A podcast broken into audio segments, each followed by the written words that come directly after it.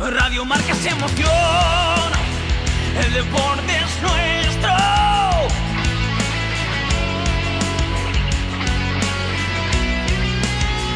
Radio Marca es emoción, el deporte es nuestro.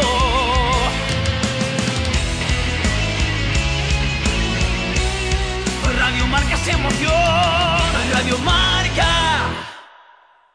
Radio Marca Bilbao, 103.4 FM.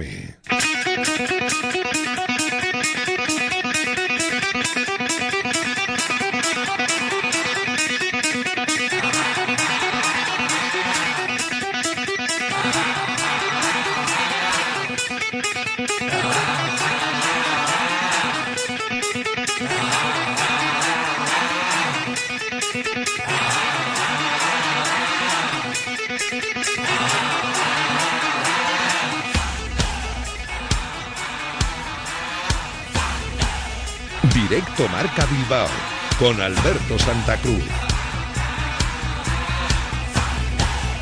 Hola, ¿qué tal? Buenas tardes. Bienvenidos a Directo Marca Bilbao hasta las 3 con el deporte de Vizcaya. Hasta las 3 con la última hora de todo lo que está pasando en el conjunto rojiblanco en el Athletic y con todo lo demás. Con un partido, el de ayer frente al Betis, que deja al Athletic tocado en la clasificación. Quizás no tanto en la imagen, pero sí en la clasificación. No solo es la victoria del Betis, que se aleja casi definitivamente, sino es que además ganaron Real Sociedad y Villarreal, con lo cual el equipo rojiblanco pierde comba, cinco puntos al séptimo, siete puntos a la Real Sociedad sexta y ya el Betis se ha ido a los nueve de distancia. Una clasificación que parece, con respecto a la quinta plaza y esos nueve puntos, hasta cierto punto insalvable. Los siete y cinco de Real Sociedad y Villarreal, dependiendo de si el séptimo va o no a la Conference League, todavía puede ser asumible en los partidos que quedan y que enseguida repasaremos y que vienen con un parón de por medio y dos partidos seguidos en el campo de San Mamés para el Athletic, que no pudo contar con Íñigo Martínez, al final no entró, Dani García tampoco, pero sí que Íñigo apunta que va a estar este viernes en la Catedral. El Athletic tendrá que conseguir esa victoria frente al Getafe si es que realmente quiere tener opciones en la clasificación. Luego el siguiente partido también en casa frente al Elche después de un parón y automáticamente después Villarreal para poder dar o no el golpe definitivo, o bien por parte de los amarillos, o bien por parte de los rojiblancos, para esa clasificación y esa pelea. Veremos quién es el que da el do de pecho. Ayer un ejercicio de importancia con respecto al Betis. Marcelino. Creo que lo hemos intentado. Contra un muy buen equipo hemos competido de tú a tú. Los partidos cuando finalizan los gana el equipo que más goles mete. Y ellos pues eh, tienen un gran potencial ofensivo. Eh, nos golpearon fuerte en una buena jugada, pero que nosotros pudimos haber solventado bastante mejor. Eh, nosotros tuvimos muchas llegadas, creo que suficientes y en suficiente ventaja como para haber finalizado en oportunidades, pero nos diluimos en, ese pase final. Tiros a puerta, creo que hemos chutado uno que, que de Iker que paró el portero y lo demás fueron aproximaciones, pero no finalizaciones. Y así es difícil ganar. Eh, cuando- si tienes que acertar el 100% de las acciones que, que tienes, pues, pues es complicado. Fuimos, quisimos, pero la realidad es que no pudimos. Pájaros y flores, efectivamente. Y el arco iris de nuevo como objetivo y como hándicap para los rojiblancos. Al menos tirarla entre los tres palos. Es una de las cosas que por lo menos se le tiene que pedir al Athletic para aspirar a Europa si no se aleja. Os lo dije después de ganar al, Levante y os lo digo hoy después de perder aquí. Tenemos que pensar en el próximo partido, que luego no nos vayamos a arrepentir. Quedan todavía 10 partidos de competición, son 30 puntos por jugar. Tenemos 6 partidos en casa, 4 fuera. Estamos fastidiados porque teníamos mucha ilusión puesta en este partido, porque mm, el equipo está bien y creo que hoy también lo demostró, pero nos falta ese punch, esa claridad en el último tercio que nos podría ya a lo largo de toda la competición haber colocado una posición más arriba en la tabla, pero la realidad dice que estamos donde estamos y, bueno, pues si no estamos más arriba, algo nos faltará para estar.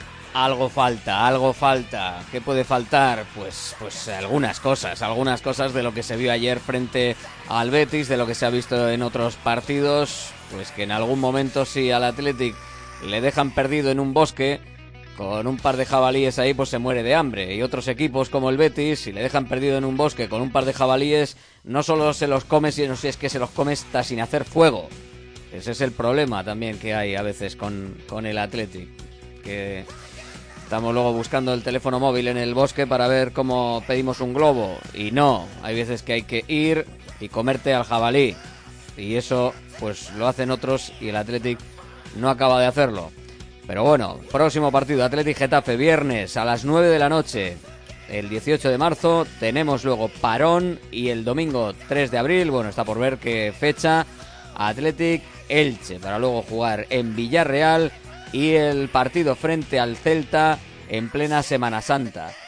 Ya veréis como ese nos estamos comiendo todos los lunes. Ese que es en, los festivos de Semana Santa, ese nos lo van a poner el sábado. Ojo, sacad el libro de apuestitas de Alberto. El sábado 16 de abril, en medio de la Semana Santa. Ese que os vendría bien el lunes para poderos ir de puente, pues ese os lo van a poner el sábado. A vosotros y a mí, a todos, seguro porque son así las cosas. Para que luego digamos, ves, estadísticamente hay algunos partidos el sábado. Si es que cuarta derrota consecutiva para la Morevieta. No levanta cabeza, el estreno de Ariz Mújica como técnico no fue el soñado, un gol a los 8 segundos de partido dejó a la Morevieta sin poder puntuar en su partido en Ipurúa. Habla Mújica, el nuevo técnico. Una sensación pues agridulce porque teníamos, habíamos trabajado bien el partido, yo creo que hemos hecho un gran partido y recibir, recibir un gol a los pocos segundos de partido, ¿no? Pues es un palo que, que muchos les costaría recuperarse, ¿no? En minutos, ¿no? Y nosotros, yo creo que después de ese gol eh, sabíamos que teníamos todo el partido para remontar y, y, que teníamos que seguir trabajando, ¿no? Yo creo que le hemos dado la vuelta enseguida, hemos estado bien en la primera parte, incluso mejor que ellos, diría yo, en muchos momentos, pero pero la verdad es que nos vamos con cero puntos, ¿no? La valoración, triste porque nos vamos con cero puntos, pero contento por el trabajo y por el cambio que, que creo que se ha notado en el equipo, ¿no? Quien sí ganó este fin de semana fue el Athletic femenino, minuto mágico en Lezama entre el 43 y el 44, Yulema Corres y Ane Azcona consiguieron darle la vuelta al marcador tras el gol que había marcado el Madrid a los dos minutos de partido. Habla Iraya. El equipo ha reaccionado, hemos pegado dos zarpazos en la primera parte al filo del descanso que nos han permitido meter dos goles, ahí hemos tenido pegada y bueno, pues luego en la segunda en la segunda parte pues era un equipo que, que, pues con balón que intentaba llegar en ataque organizado y otro equipo pues que, que intentaba hacer transiciones ofensivas que ellas en, en eso son, son buenas. Iraya Iturregui, la técnica del Bilbao, del Athletic femenino en el Bilbao Athletic. Ojo, nueva victoria. Respira a 5 puntos del descenso con 13 de los últimos 15 puntos conseguidos. Pachi Salinas. La verdad que la situación no ha sido nunca buena, es muy delicada jugar con, con la sensación de, de, que cada domingo te puedes jugar el, el, descenso y que si no ganas te vas a ver abocado a, a sufrir hasta la última jornada. Es muy, es muy peligroso, muy complicado y el equipo está dando muestras de una entereza y sobre todo de un compromiso y un sacrificio brutal. Llevamos cinco partidos, hemos conseguido 13 puntos y en cuatro de ellos la portería cero, con lo cual eso no es nada fácil. Y lo bueno que ahora ya salga quien salga, no se nota. Ahora puede jugar cualquiera, el equipo está muy, muy, muy comprometido, muy metido en la situación que, tenemos. Hemos recortado muchísimos puntos a los que teníamos por delante. Orgullo por el equipo, sobre todo porque tienen muy claro que el esfuerzo no se negocia y acaban reventados, llegan al vestuario que no pueden andar. En segunda federación todos nuestros equipos sumaron victorias para River y Guernica y empate para el Arenas. Cerramos el fútbol en titulares. Eso sí, claro, queda la sección a día de hoy. No penséis que hoy vais a quedaros sin sección a día de hoy, ¿eh? que no se os olvide. Enseguida vamos con la de a día de hoy, cómo están las elecciones a la presidencia del Athletic. ¿eh?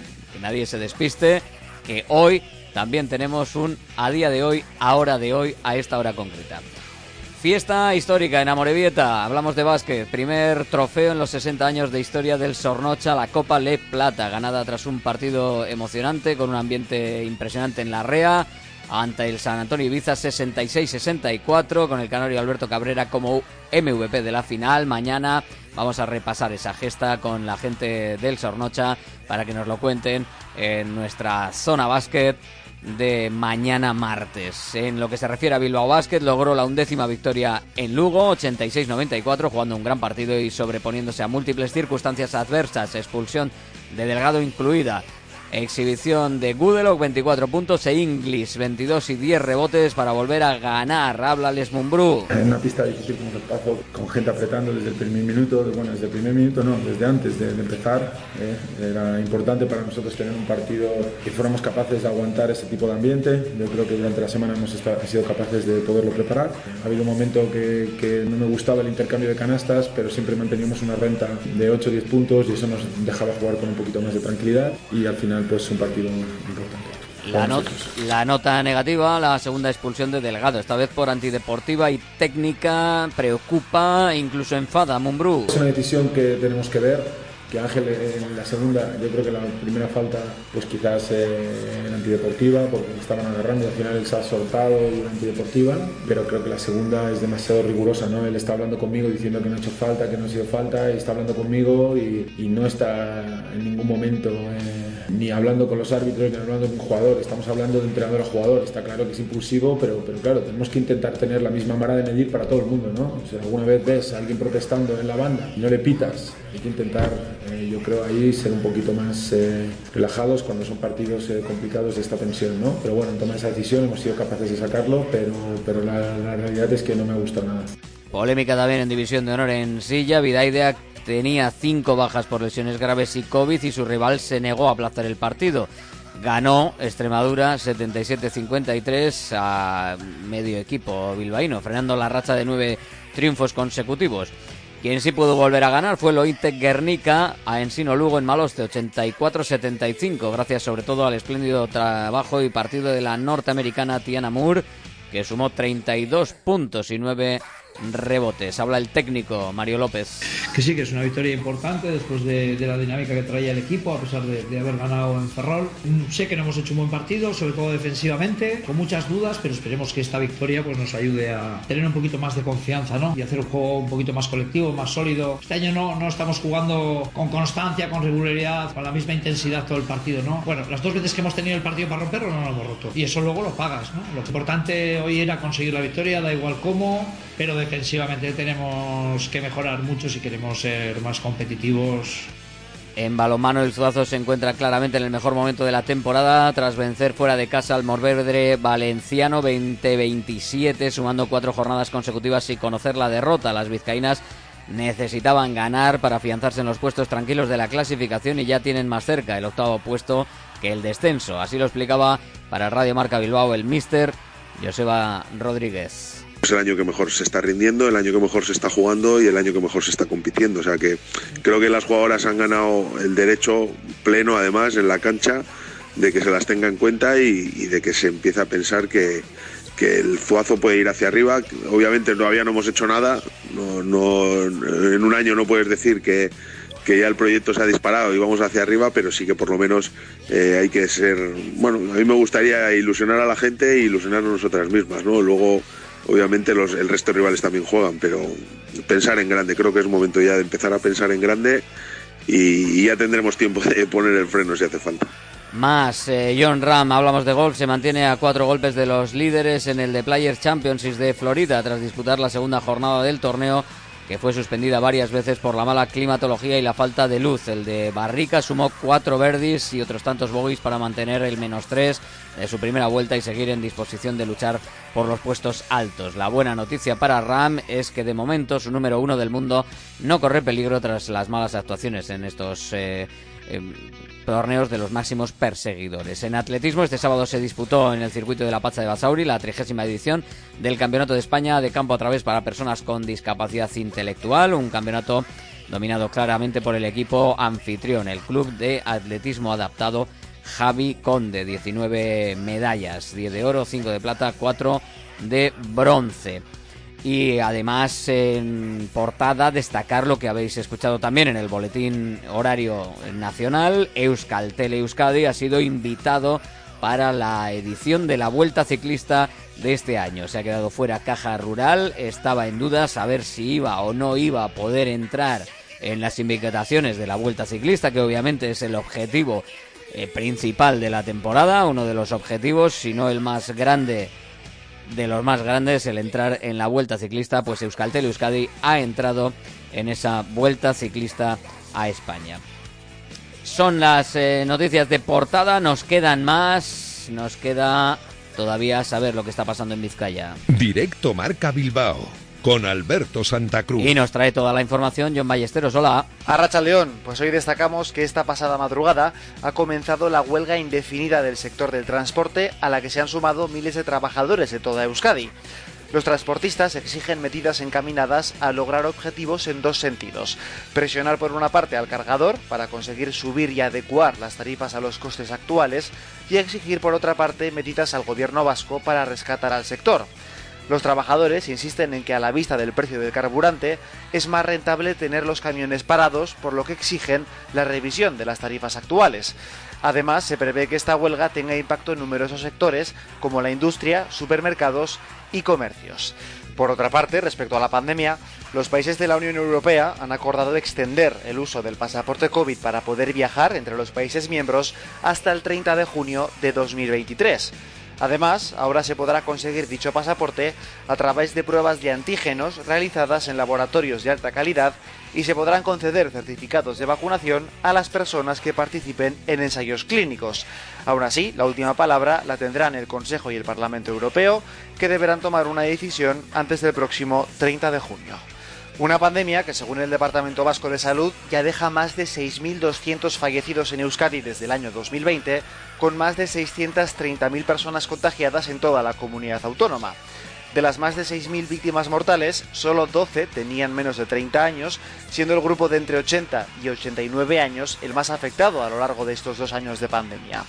Una pandemia que parece que vuelve a estar más presente en la comunidad autónoma, con la incidencia acumulada aún por encima de los 400 casos por cada 100.000 habitantes, aunque con la presión hospitalaria todavía bajo control.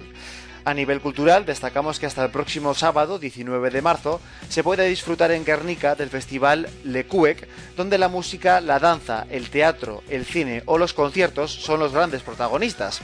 Un festival autogestionado que se celebrará por todo el municipio y que ha preparado un cartel para, según dicen, despertar de la hibernación a las personas.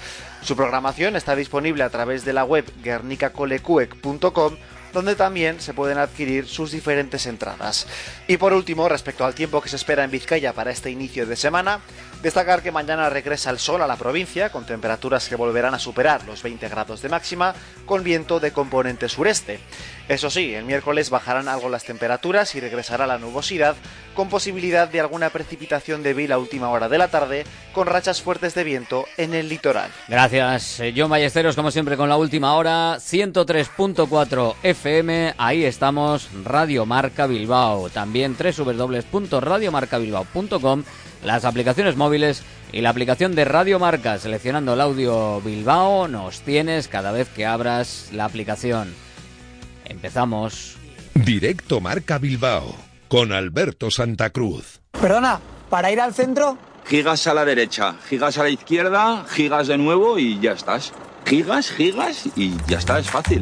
Pásate a Euskaltel y llévate fibra, dos líneas de móvil con gigas ilimitados y tele por 49 euros al mes todo un año. Y ahora prueba fibra un gigasimétrico tres meses por el mismo precio. Contrátalo en el 1717 tiendas o en euskaltel.com. Oficinas, hostelería, comercio. En Bigune equipamos cualquier espacio de trabajo, instalaciones y montajes, reformas, mobiliario y equipamiento. Diseñamos tu espacio de trabajo para mejorar la calidad y salud en las oficinas. Te asesoramos sobre elementos de protección contra la COVID. Nos puedes encontrar en bigune.com. Email bigune@bigune.com. Consúltanos sobre nuestro plan Renove de sillas de oficina. En Bodegas Muga llevan desde 1932 elaborando vinos de máxima calidad y con una autenticidad que les hace ser únicos, con un proceso de elaboración y crianza absolutamente artesanales, manteniendo la tradición de la familia Muga consiguen vinos excepcionales que ahora mismo puedes tener en casa de forma muy sencilla. De la bodega a tu casa, tecleando bodegasmuga.com, allí puedes conseguir todos los vinos de la familia Muga de forma absolutamente sencilla. Milwaukee, la más amplia gama de herramientas a batería para todo tipo de trabajos. Construcción, madera, pladur, metal. Tu distribuidor para Vizcaya, Isgar Herramientas de Calidad. Nos encontrarás en la Rondo Beco 3, nave 5, Loyu, junto a la salida de los túneles de Archanda en el corredor del Chorierri. Recuerda, una batería, infinitas posibilidades en tu distribuidor Milwaukee. www.isgar.es En AXA Seguros tienes el mejor seguro para tu coche y en AXA Churdínaga te ofrecemos el seguro desde 155 euros y hasta un 60% de bonificación. El mejor asesoramiento y servicio lo tienes en AXA Churdínaga, en Bilbao, Avenida Chomingarat en número 4, trasera, junto a la Seguridad Social. Además, tu seguro de hogar desde 120 euros, con las coberturas que necesitas. Teléfono 94 411 1193. Directo Marca Bilbao con Alberto Santa Cruz. Aquí estamos hasta las 3 de la tarde. Vamos, antes de meternos con el partido, con el a día de hoy, a hora de hoy. 13 y 27 minutos de la tarde, a día de hoy, a hora de hoy, cómo están las elecciones a la presidencia del Athletic. Eh, cada vez más voces, directa o indirectamente, le trasladan a Hitor la necesidad de adelantar lo máximo posible los comicios. Por supuesto que no sean a finales de junio. Por lo menos piden tres semanas para que haya margen a resolver los contratos y a adecuar eh, lo que pueda pasar el 1 de julio con cierto tiempo.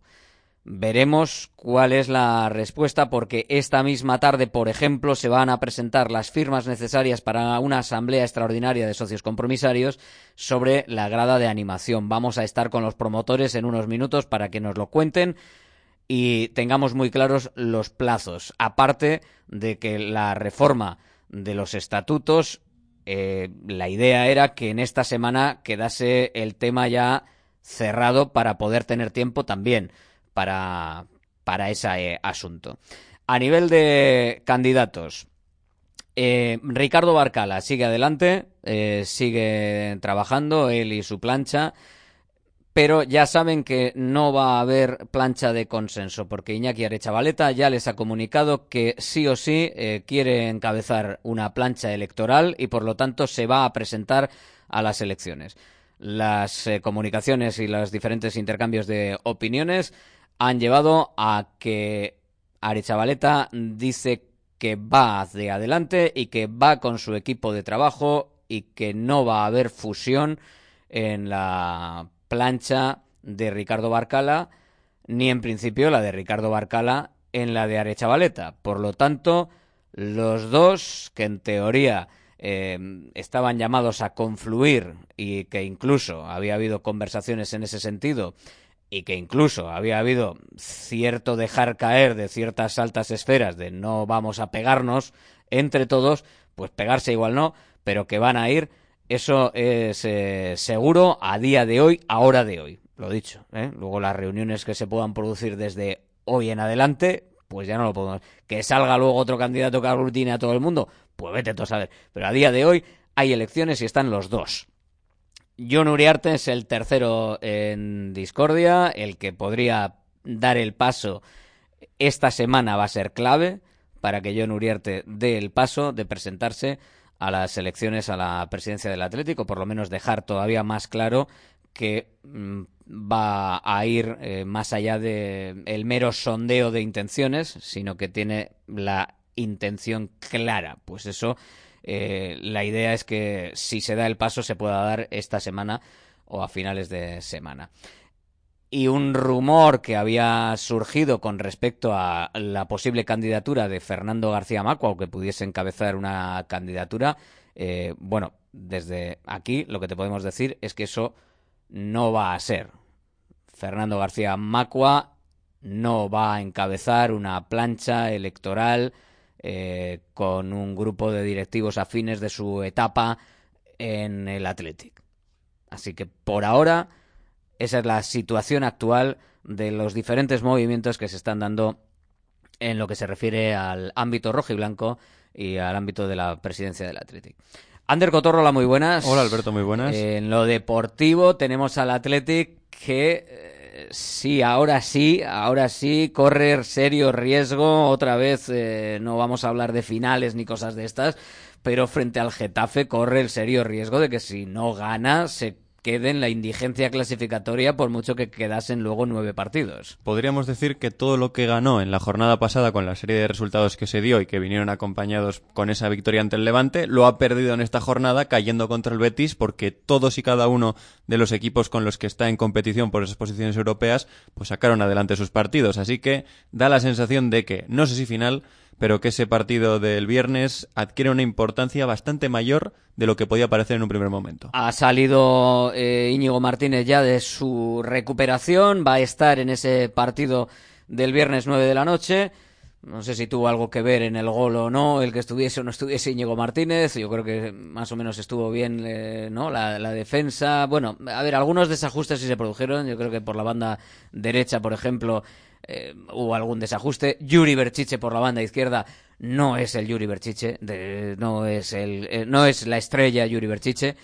Está faltando, está faltando. Yuri estuvo mal, le pregunté a Marcelino el otro día por ese estado físico y decía que era un poco la normalidad, que después de tanto parado volver con ese estado de efervescencia, usó la palabra, Sí. eh, pues eso era normal y que luego el bajón también pues estaba dentro de lo previsto y con respecto a los eh, estados físicos de los jugadores, confirmó la información que dimos aquí de que Dani García estará disponible después del parón. En lo referente al gol, es cierto que es una situación que el Athletic ha mejorado en este año, la defensa de los centros laterales, pero que justo ayer pues no estuvieron muy finos en esa acción ocupando las posiciones, tal y como explicaba Marcelino después del choque. No, nosotros marcamos muy mal el centro lateral. Estuvimos mal posicionados y era un balón lejano. Ya pues, nos dio tiempo a posicionarnos y una vez que estás posicionado, que te, el rival te, te, da tiempo, pues si, se, si tomamos una buena decisión y estamos donde debemos de estar, abortamos esa situación.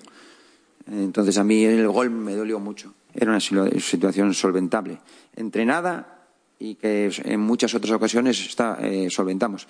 Lo que es que, bueno, pues ahora en este tramo final, algo que no se había producido, pues eh, se nos está, digamos, penalizando y tenemos que, que, mejorar pues la defensa de centros laterales porque hemos perdido eficacia en esa situación o en esa acción concreta de juego. Se le ve cabreado precisamente porque era una de las opciones que siempre decíamos que le dejaba a los rivales el Atlético, el centro lateral porque lo defendía bien y sabía defenderlo bien. Ahora, claro, está el rebote de que si no defiendes bien la opción que dejabas para que fuese lo único que te pudiesen crear, pues claro, tienes un problema. Mira, es que en estas cosas que me dan a mí, mmm, dije, voy a buscar a ver... Que te dan muy raras a veces. Sí. Voy a buscar a ver si es verdad que últimamente el Atlético está defendiendo peor los centros laterales. Y me salen un gol contra el Betis encajado, un gol contra el Valencia en la ida de las semifinales, porque el gol llega después de un centro, aunque es verdad que hay un rebote de por medio, pero llega después de un centro.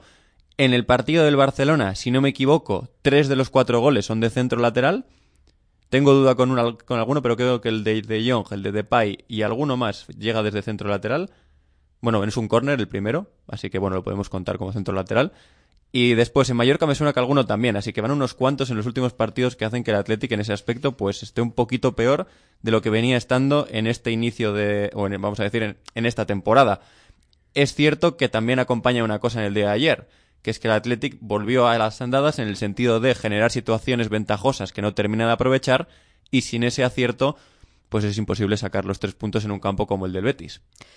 De todas maneras, ese acierto que decías, eh, también eh, ha comentado Marcelino algo sobre ello. Bueno, a, vamos a escucharle y ahora hablamos. Yo es que hoy tuvimos muchas muy claras, entradas solos en el área con ventaja clara y, y, y no salvamos al primer rival. Pero bueno, pues unas veces eh, chutamos y el balón se nos fue lejísimos en varias ocasiones hoy y bueno, eh, nos faltó ese, ese acierto, eh, yo creo que ese punch que, que, que en ocasiones, eh, pues en varias ocasiones nos faltó. Y nosotros somos el, creo que el tercer equipo que menos goles mete fuera de casa cuando ya estamos en, faltando eh, prácticamente creo que, nos faltan cuatro partidos para finalizar la temporada nuestros partidos fuera, pues de- denota que o de- nos dice que algo o un factor muy importante tenemos que mejorar y, la verdad es que bueno pues hoy creo que vinimos a desgraciadamente reforzar nuestros datos fuera de casa.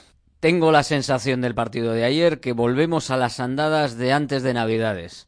A ese mes, ya no sé si recuerdo si fue octubre, donde no había manera de enchufarla A, a ni la entre racha los famosa de los ocho partidos, dices. Tal cual. O Eso sea, fue, sí, por ahí sí. sí. Sí, eh, o sea, de, de otra vez, porque otra vez vimos a jugadores, vi voluntarioso a Alex Berenguer también, pero bueno, no le salía eh, el último pase, el, el remate, también hubo voluntariedad no terminada, o sea, una sensación frustrante que creo que es lo que le pasa a Marcelino García Toral y bueno, evidentemente no es por cargar las tintas, pero el delantero, el, el 9 rojiblanco también estuvo inmerso Sí. en alguna que otra jugada de las que le cae el balón y pierde dos segundos hasta que se acaba la ocasión. Pero yo te diría a todos, y hemos estado viendo, te he enseñado antes de empezar el programa un par de capturitas de imágenes en las que hay tiempo y espacio más que de sobra para tomar una decisión mejor de la que se toma y se desperdician jugadas. Por ejemplo, te he puesto una de un centro de Alex Berenguer con Yuri Berchich entrando total y absolutamente solo por el segundo palo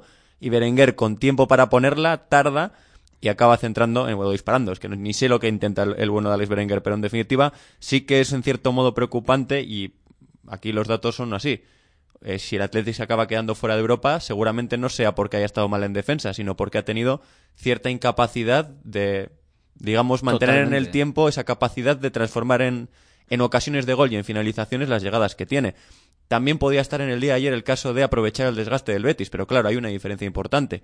El Betis no jugó el jueves, sino que jugó el miércoles, así que ese posible cansancio, que evidentemente existe, no fue tanto, y ni mucho menos fue eh, una excusa para decir, oye, mira que el, que el Betis estaba reventado y no lo aprovechamos. Bueno, el segundo tiempo tuvieron opciones para hacerlo, pero no fueron capaces. En el segundo tiempo yo creo que ellos sufrieron. Eh, hubo momentos en los que nosotros eh, llegábamos con claridad, pero no fuimos capaces de, de golpear, ¿no? Lo que hubiera generado mayor incomodidad eh, en el Betis. Pero sí que mi percepción era que nosotros eh, teníamos eh, llegada, pero nos faltó ese último pase, nos faltó el finalizar la acción.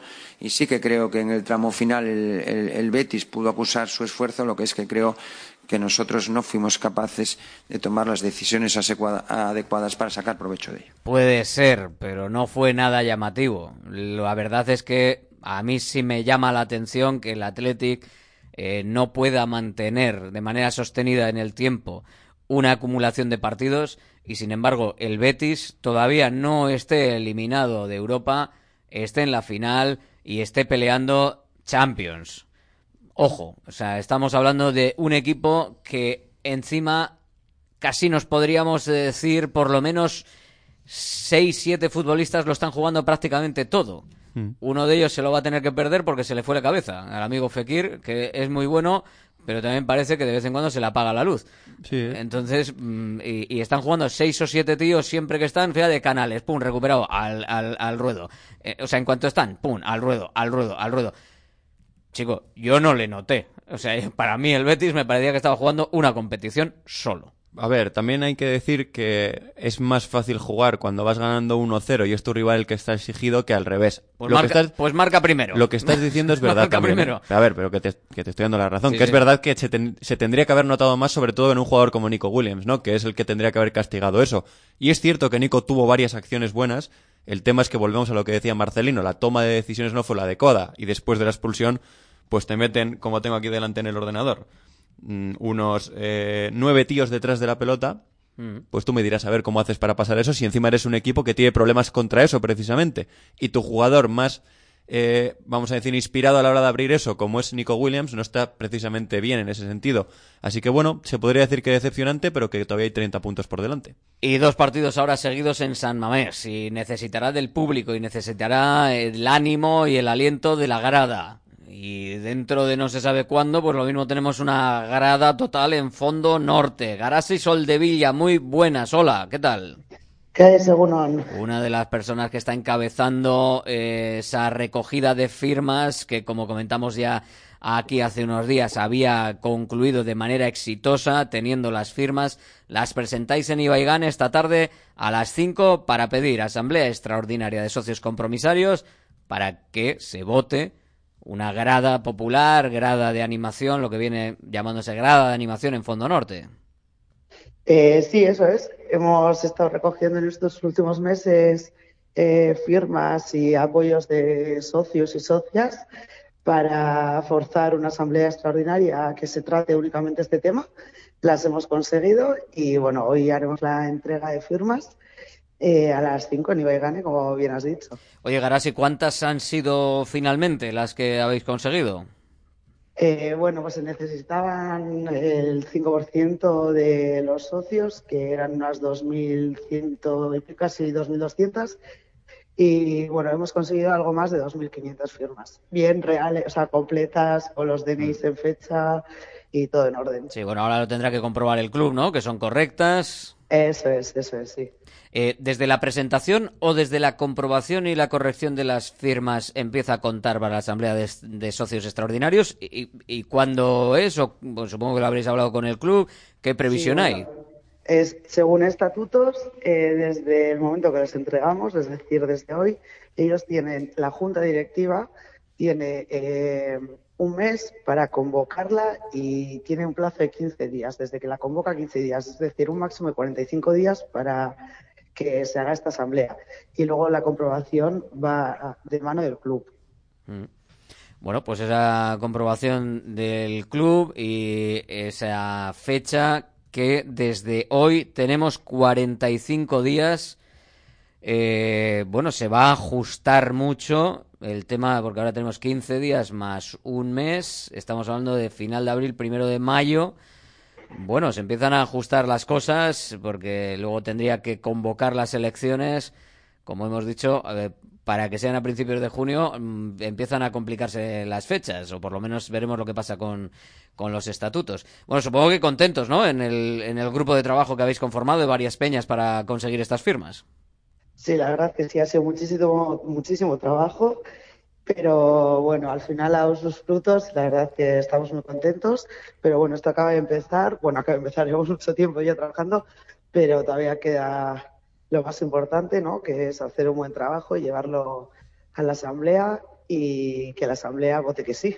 Oye, las firmas, o bueno, cuando empezasteis con el proceso y como comentamos aquí, eh, había eh, varias, bueno, había dos preguntas fundamentales, ¿no? ¿Quiere usted grada de animación en Fondo Norte? Y luego, si está usted dispuesto a, que esa grada de animación, ¿no? Eh, provoque una reubicación de todo el estadio, porque estamos hablando, digo, por actualizar un poco eh, lo que vosotros vais a pedir en esa asamblea es uno que haya grada de animación y dos que para que se dé esa grada de animación haya una reubicación de todo el campo, ¿no?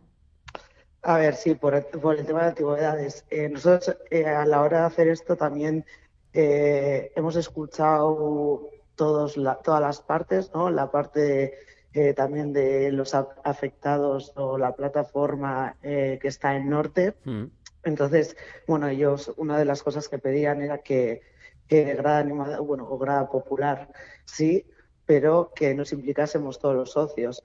Nosotros estamos de acuerdo con que es una implicación de todos los socios, ya que esto es algo para todos Almamés y para el equipo, más que nada. Entonces, bueno, pues eh, eso es lo que en su día se decidió y sí, creemos que todos los socios somos los que nos tenemos que implicar. También creemos que tampoco debería haber mucho cambio, ya que cuando se eligieron las, las localidades se hizo por orden de antigüedad. Así que, bueno, simplemente no, pues eh, poner todos un poco de nuestra parte y llegar a, a encontrar una solución a este problema, ¿no? Que es lo más importante al final. No, tendrá que ser una pregunta muy concreta, ¿no? O una, o, una solo, porque como le pongas dos, imagínate que te pone, ¿quiere usted grada? Sí, pues reubicamos todo y te ponen no. Entonces ya volvemos otra vez a, volvemos a lo mismo, ¿no?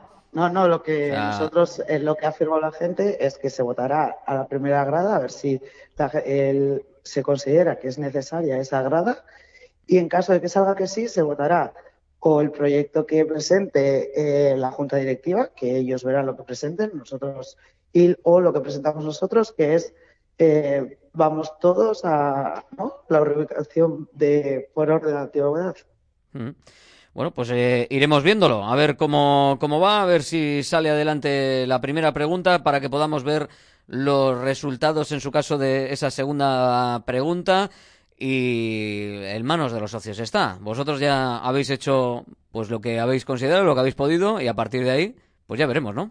Lo que, lo que pasa, porque claro, si es. se tira dos veces, si se tira dos veces atrás, una ya se la tiraron a la junta, esta es más eh, todos a una, se reubica todo, si os lo tiran para atrás, pues se quedará como está Samames.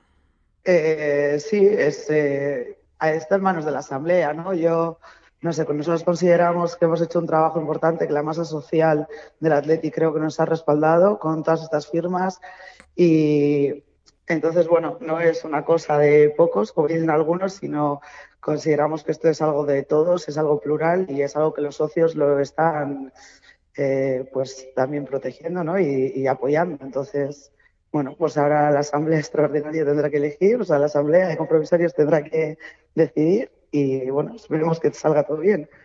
Gracias, Garasi, un abrazo. Vale, va, es que recasco. Garasi Soldevilla, que va a ser una de las que va a participar en esa entrega de firmas esta tarde en Ibaigane. 2.500, quedan 45 días máximo para que haya asamblea extraordinaria y para que el que venga tenga que hacer una nueva reubicación del estadio. Pues así está la cosa. Seguimos.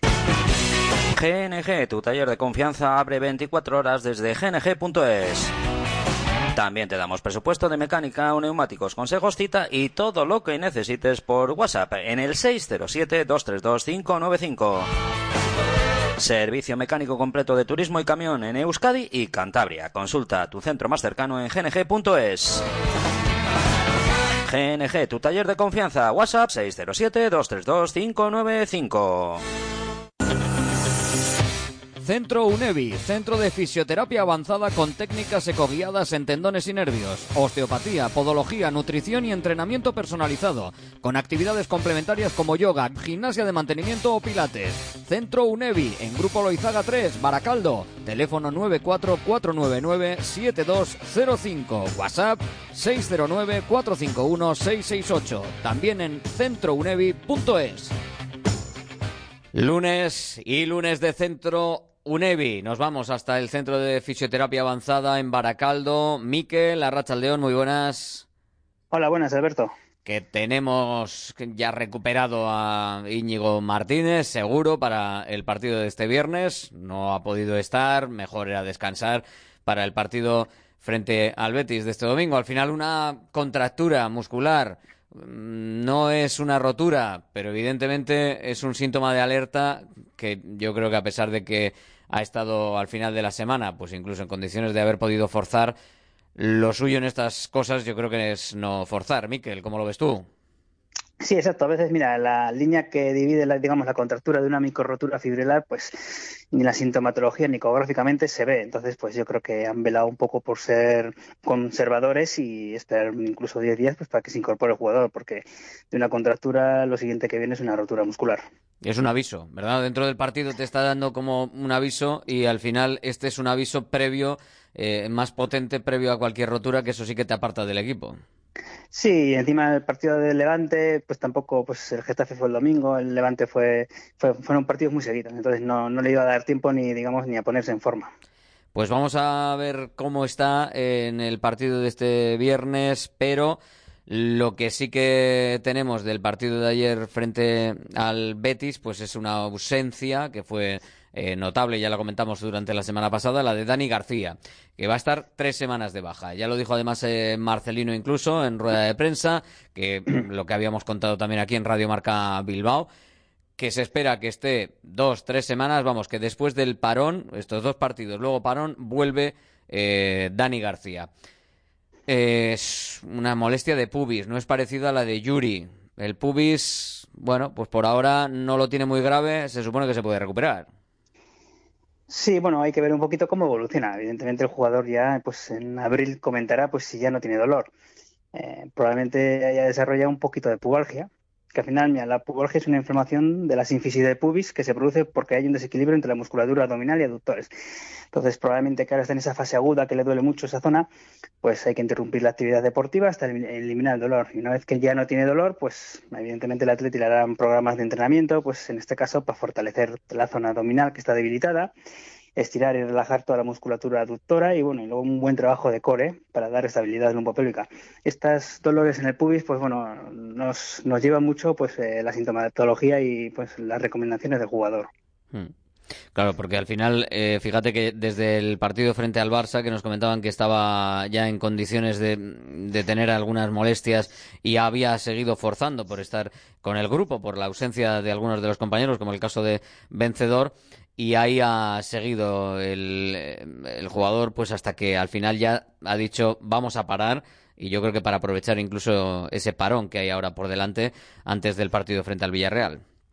Sí, hay que parar antes de que se inflame en exceso al final los, los dolores de pubis a veces irradian a la ingle, a veces a la parte baja del abdomen, de la cadera, son un poco difusos a veces y bueno, y si vamos cronificando ese dolor, pues nos encontramos luego una pubalgia, pues bueno, que, que, bueno, muchos meses de baja y hasta intervenciones quirúrgicas, como hemos visto.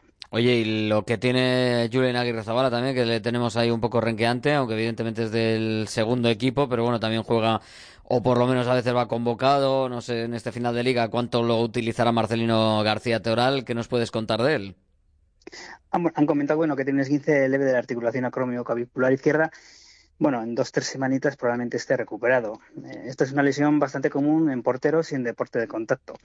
Mm. Digamos, se produce por, digamos, una caída sobre el hombro o sobre el brazo hiperextendido.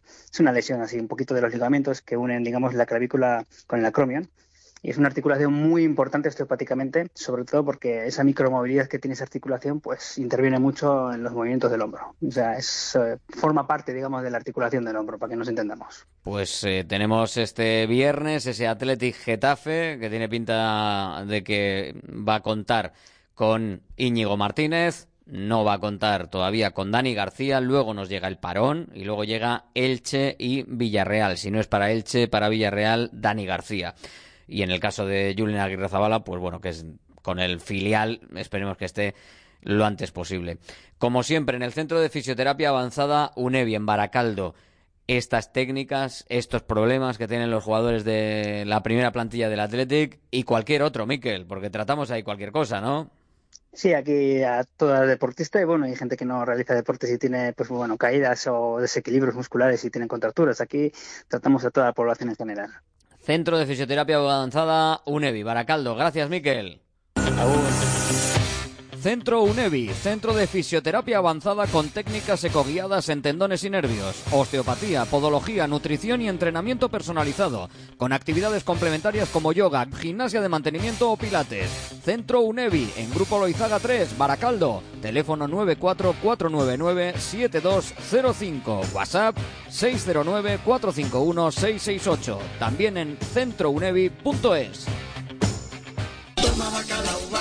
Bacalao Eguino, más de 80 años vendiendo posiblemente el mejor bacalao del mundo, con tiendas en Baracaldo, en Portugalete y en la calle Ascao, en el casco viejo de Bilbao, junto a las bocas de metro. Disponemos en nuestras tres tiendas de bacalao desalado en su punto para poder consumir cualquier día del año y además preparamos en todas las tiendas tu bacalao para que lo puedas llevar de viaje en las mejores condiciones. Y recuerda, yo siempre cocino con bacalao Eguino. Y con bacalao Eguino siempre tenemos un teléfono abierto, el 696-036-196 y un lote de bacalao para que te lleve. Rafa Beato, hola, muy buenas. Hola, ¿qué tal? Muy buenas. Tienes un león enjaulado esta semana también, ¿verdad? Sí, y un buen lote de bacalao para pasar el trango y el trance de esta nueva derrota del Athletic. Hay que pasarlo, hay que pasarlo. Si es con bacalao mejor y un buen trago. Pues sí, señor, vamos a desvelar los primeros eh, pistas de este jugador del Athletic.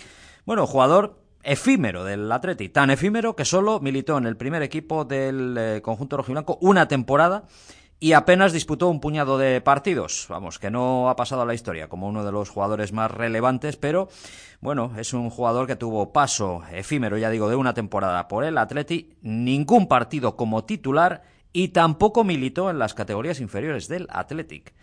Un fichaje un tanto extraño, ya que llegó al Atlético además sin el beneplácito del entonces entrenador, porque la directiva consideró... Así como, le va a poner, claro. Claro, claro, efectivamente, no contó con él casi nada porque fue la directiva la que consideró que era una buena oportunidad de mercado y acometió su fichaje a coste cero, es decir, vino libre de contrato porque fue el propio futbolista, según se explicó en su presentación, el que pagó la cantidad de dinero que le pedía su club para obtener la carta de libertad y firmar así por el Athletic. Dicho y hecho, pues se vino para Bilbao, aunque, claro, no lo había pedido el entrenador y al final no le puso demasiado en esa única temporada que estuvo aquí. Abrimos tribuna del Atlético. Bacalao Eguino, más de 80 años vendiendo posiblemente el mejor bacalao del mundo, con tiendas en Baracaldo, en Portugalete y en la calle Ascao, en el casco viejo de Bilbao, junto a las bocas de metro. Disponemos en nuestras tres tiendas de bacalao desalado en su punto para poder consumir cualquier día del año y además preparamos en todas las tiendas tu bacalao para que lo puedas llevar de viaje en las mejores condiciones. Y recuerda, yo siempre cocino con bacalao Eguino. Directo Marca Bilbao con Alberto Santa Cruz. Vamos a la tribuna del Athletic. Saludamos a Luis Calabor. Hola Luis, muy buenas. Hola, ¿qué tal? Muy buenas. Saludamos también a Igor del Busto. Hola Igor, muy buenas. Hola, Guardión. Nos quedamos también con eh, Rafa Beato, con Ander Cotorro, con el partido de ayer, con las sensaciones de ese partido. ¿Se ha perdido ya, Igor, se ha perdido ya el tren de la liga o todavía queda mucho?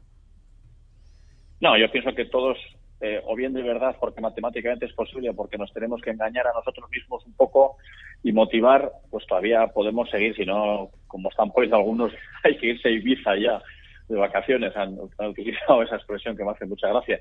No, yo pienso pues que, que, tenemos que seguir eh, eh, manteniendo un poco la ilusión. A mí, salvo, a pesar de que el partido ayer no fue un gran partido, pero yo soy de los que pienso que tenemos una bastante buena plantilla, mejor que la de otros años, y que tenemos eh, potencial, vamos a decir, como se dice ahora, eh, aunque quizás los resultados al final no hayan sido buenos y quizás eh, haya sido mejorable la gestión del equipo por parte del entrenador, que yo confío bastante en él, pero como todo en la, como todos en la vida nos, nos, equivocamos y yo pienso pues que hace que, como decíamos y con pues, tu pregunta pues que estemos muy al muy al límite de, de, hacer algo o de, o de alcanzar Europa, pero bueno, todavía es matemáticamente posible, pues hay que seguir luchando. Luis había hablado ya con agencias de viajes para el año que viene, pero me parece que está empezando a, a quitarse ya de la agenda los números de teléfono de las diferentes agencias. Hombre, ya me, ya me gustaría, ¿no? Ir mirando agencias. Aunque no sé para qué países, porque, porque bueno, depende también. Si juegas la conferencia, igual te plantas en Bulgaria o en Albania. Bueno, o, algún, o algún despistado que cae, eh, cuidado. también hay. ni la conferencia es fácil. Bucarest y Budapest. No, pero bueno, yo creo que ahora mismo las sensaciones son de que el equipo no le va a bastar para llegar a Europa, que igual quedar octavo está bien, pero que no le va a llegar para ser séptimo o sexto. Aunque yo creo que la filosofía que hay que tener y la que ha dejado entrever Igor es que hay que intentar llegar a menos de un partido a la última jornada, ¿no? En plan, quedan diez jornadas, pues intentar recortar en estas que quedan y bueno, eh, para ser positivos o para ser negativos hay que pensar que ahora hay dos partidos seguidos en casa, lo cual se puede interpretar bien o se puede interpretar mal viendo cómo el Athletic suele caer en estos partidos. Pero con, bueno, con un parón de eh, por medio que tenemos, que además las vueltas de parones eh, tradicionalmente le vienen bien al Athletic, de parones eh, por selección, así que bueno. Sí, encima, encima después de lo de Valencia, tener una semana para, bueno, semana y media para descansar y recuperarse y afrontar bien el tramo final de liga, pues pues puede ser bueno, pero el Athletic ya ha perdido cuatro de los últimos cinco partidos, entonces bueno, creo que ahora mismo el equipo está, está en, una dinámica decadente. ¿Cómo lo veis vosotros? Está, está progresando inadecuadamente para volver a ganarse a pulso el, acabar la temporada de aquella manera, o sea, en la más absoluta de las mediocridades, ¿no? Como lo hemos visto, yo creo, en las últimas cinco temporadas, si no me, si no me equivoco, ¿no? Una decadencia brutal, ¿no? En los últimos partidos, una sucesión de trenes que van pasando por la estación y a los que no te vas subiendo. Y, bueno, ejemplos como el partido de ayer, yo creo que recordamos un montón de ellos en los últimos tiempos, desgraciadamente, y, y para escarnio de un, de un equipo que parece que, que no acaba de dar ese paso. Reiteradamente, no es un año, ya son cinco, insisto, y, y, es para ponerse pues ya casi casi en lo peor, ¿no? Sin descartar nada, porque evidentemente mientras las matemáticas no engañen... Tú eres muy negativo, Rafa, no puede ser. No, pero las sensaciones que da el equipo, me dirás tú ayer que el partido te, te convenció de que, jo, este Atleti pf, ya, ya, se le ve recuperado, ¿eh? Se, se le ve recuperadísimo del, del varapalo copero y, y, con una... Y con una, una... Se, se le ve que está, desgraciadamente, se le ve que está en eh, un puesto muy adecuado a lo que se está viendo. Ese es el problema que yo le veo al asunto, que se le ve ahí y dices, bueno, igual el Valencia, no sé si, si te puede en algún momento coger, ves, pero ves está, jugar está- a todos y todos hacen más o menos los deberes. De aquella manera, unos bien, otros mal, otros regular, pero Yo le, que- yo le veo donde es- todos pensamos que, de- que es su sitio, que es en la pelea por Europa sin estar metido en Europa, es decir, cerca, rondando, y así es como tiene que mantenerse hasta el tramo final. El tema es cómo consigues que de estar rondando a estar metido, ese paso cómo lo das. Pues yo lo tengo claro, que es invirtiendo en los jóvenes y hasta que estos den el paso, porque no Es puedes ir a fichar. Ahora estás rondándolo de una manera bastante lejana, ¿eh? O sea... Bueno, a ver, Es pero que estás ahí, quedan luce el 30 pelo. puntos. Estás, estás a Ander, 5 bueno, y quedan 30. Si tú consideras que el de ayer fue un buen partido, no tienes que reprochar nada a tus futbolistas y crees que te vas contento para casa, pues ese es el problema, evidentemente. No, cuando contento- cuando y- palmas no chutas a puerta con fundamento, porque chutaron una vez y sí, bueno, de aquella manera. Y, y- ¿Tú te vas cabreado o decepcionado? Joder, pero pues- decepcionado quiero decir en el sentido de... Hombre, por Dios, de es que, a mí me parece que- un mal partido del Atleti. O sea, yo le a- oigo, le oigo al entrenador decir aquella que... frase que desapareció ya de la- del imaginario colectivo de, de Gerard Piqué, esto es lo que hay. No, no, no. No. Vale, vale, no, es que No, no, no, quiero no, decir no, que al final no sé hasta qué punto, o sea, el Es partido no me parece que el partido fuese bueno ni fuese, pero sí me pareció que hay una falta de hambre y una falta de, de, No. de pegada que... Lo de hambre no, lo de pegada sí. Bueno, hambre, no sé. Hambre no, o sea, lo, eh, Sí, joder, sí, que hasta el Betis, vamos a ver, el Betis te venía Bueno, de jugar un montón de- y hasta la- te hacía faltas, o sea, te hacían las faltas ellos, las ocasiones ellos, el control del partido, eh, o sea, te hacían todo ellos. O sea, tú no, en el partido realmente, a- hasta ¿qué, que- qué fue lo que tú dominaste? Digo, no dominaste ni en faltas. hasta que mete el gol Borja Iglesias hay el mismo peligro en un área que en la otra, con la única diferencia de que Juanmi tira y los de Atleti no. Esa es la diferencia. Porque luego a partir del gol de Borja Iglesias la cosa cambia totalmente. Y es un gol que llega en una jugada que, es de- que normalmente sacas bien y que defiendes mal. Yo creo que Ander, el global del partido, la, gol- la palabra exacta llegó- es que no es un mal partido. No es bueno, pero el no gol es llegó en el minuto 20, ¿eh? Yo diría muy Llegó en el minuto 20 y a partir de ahí Claro, es mucho Sí. partido por delante, es mucho, Pues mucho por Yo pienso que 70 minutos, ¿no, Luis? Yo pienso que, que- que Sí. el, partido de ayer, el partido de ayer ha pasado un poco como, como el resto de la temporada. A mí me da un poco, porque hay veces en el deporte o en la vida hay veces que dices, oye, cuando no se puede, no se puede, y ves que andamos justitos. tal. A mí me da más rabia todavía estar en el puesto en el que estamos y, no, y- y tener pocas opciones de, de alcanzar Europa, porque veo que sí tenemos plantilla y tenemos unas, una serie de jugadores, pienso que son muy buenos. Eh, yo pienso que hemos, nos han pasado, han sido, hemos perdido cantidad de puntos por panchitos, como el caso de ayer. Ayer fue un partido que, como decías, el Betis jugó un poquitín mejor y metió esa.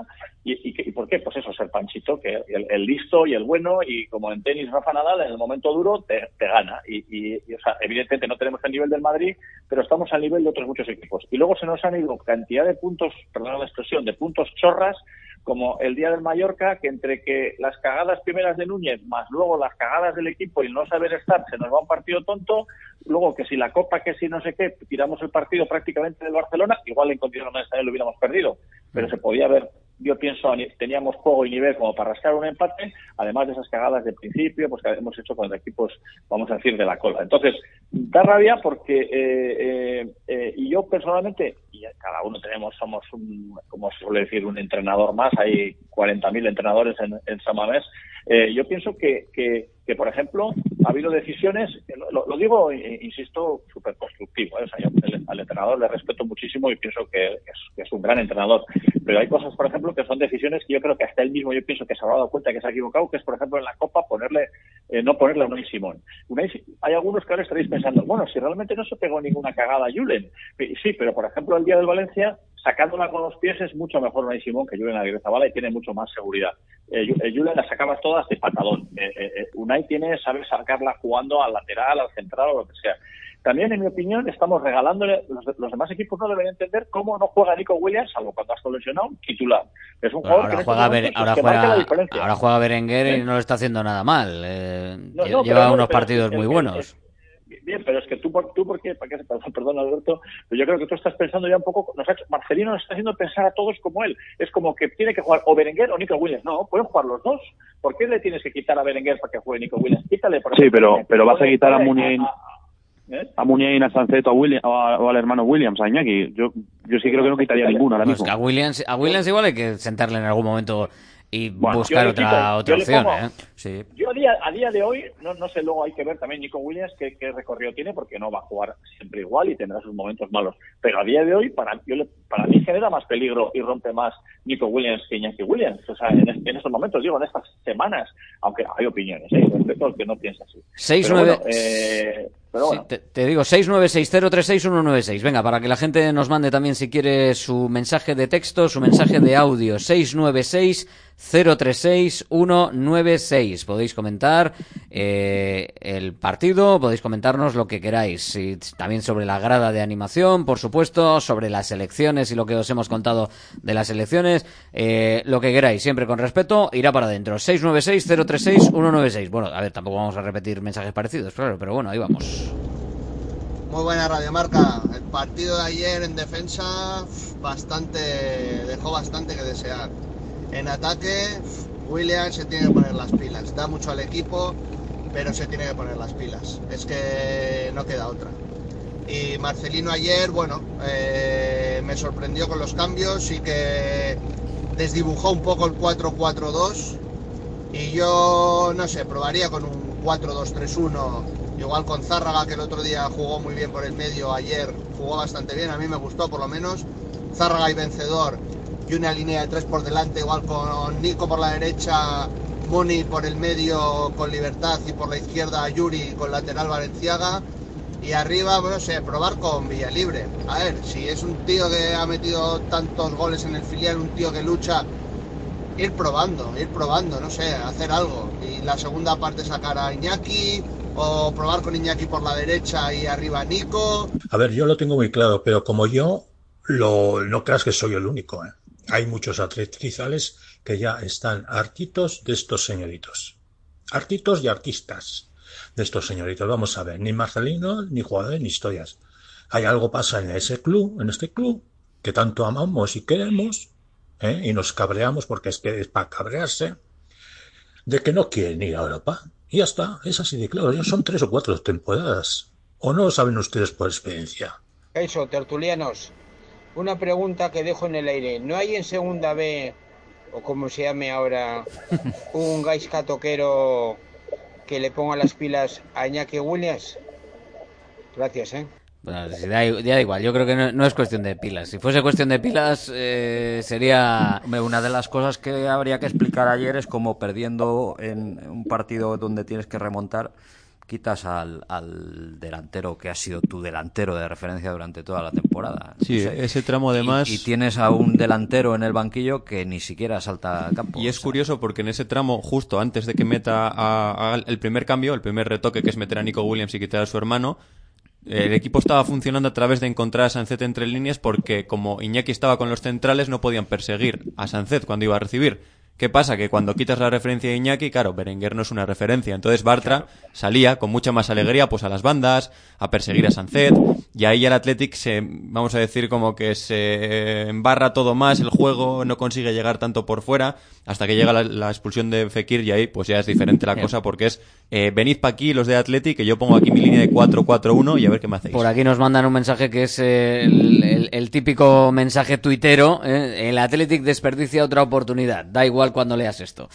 Bueno, pues es, Está bien, está bien Es una, una de las Yo- cosas. también- Perdona, yo también pienso que, eh, y a veces eh, lo digo con cuidado y, y- y lo voy a explicar antes, parece que cuando hablas mal, eh, bueno, a unos eso, se critica ¿eh? mucho a Iñaki Williams, o cuando hablas mal de un jugador como que eres menos del Atleti o que eh, algunos somos del Atleti y no podemos criticar a los nuestros porque es nuestra filosofía. Yo lo, lo Pero, o sea, pero hay jugadores que han sido sobrecriticados.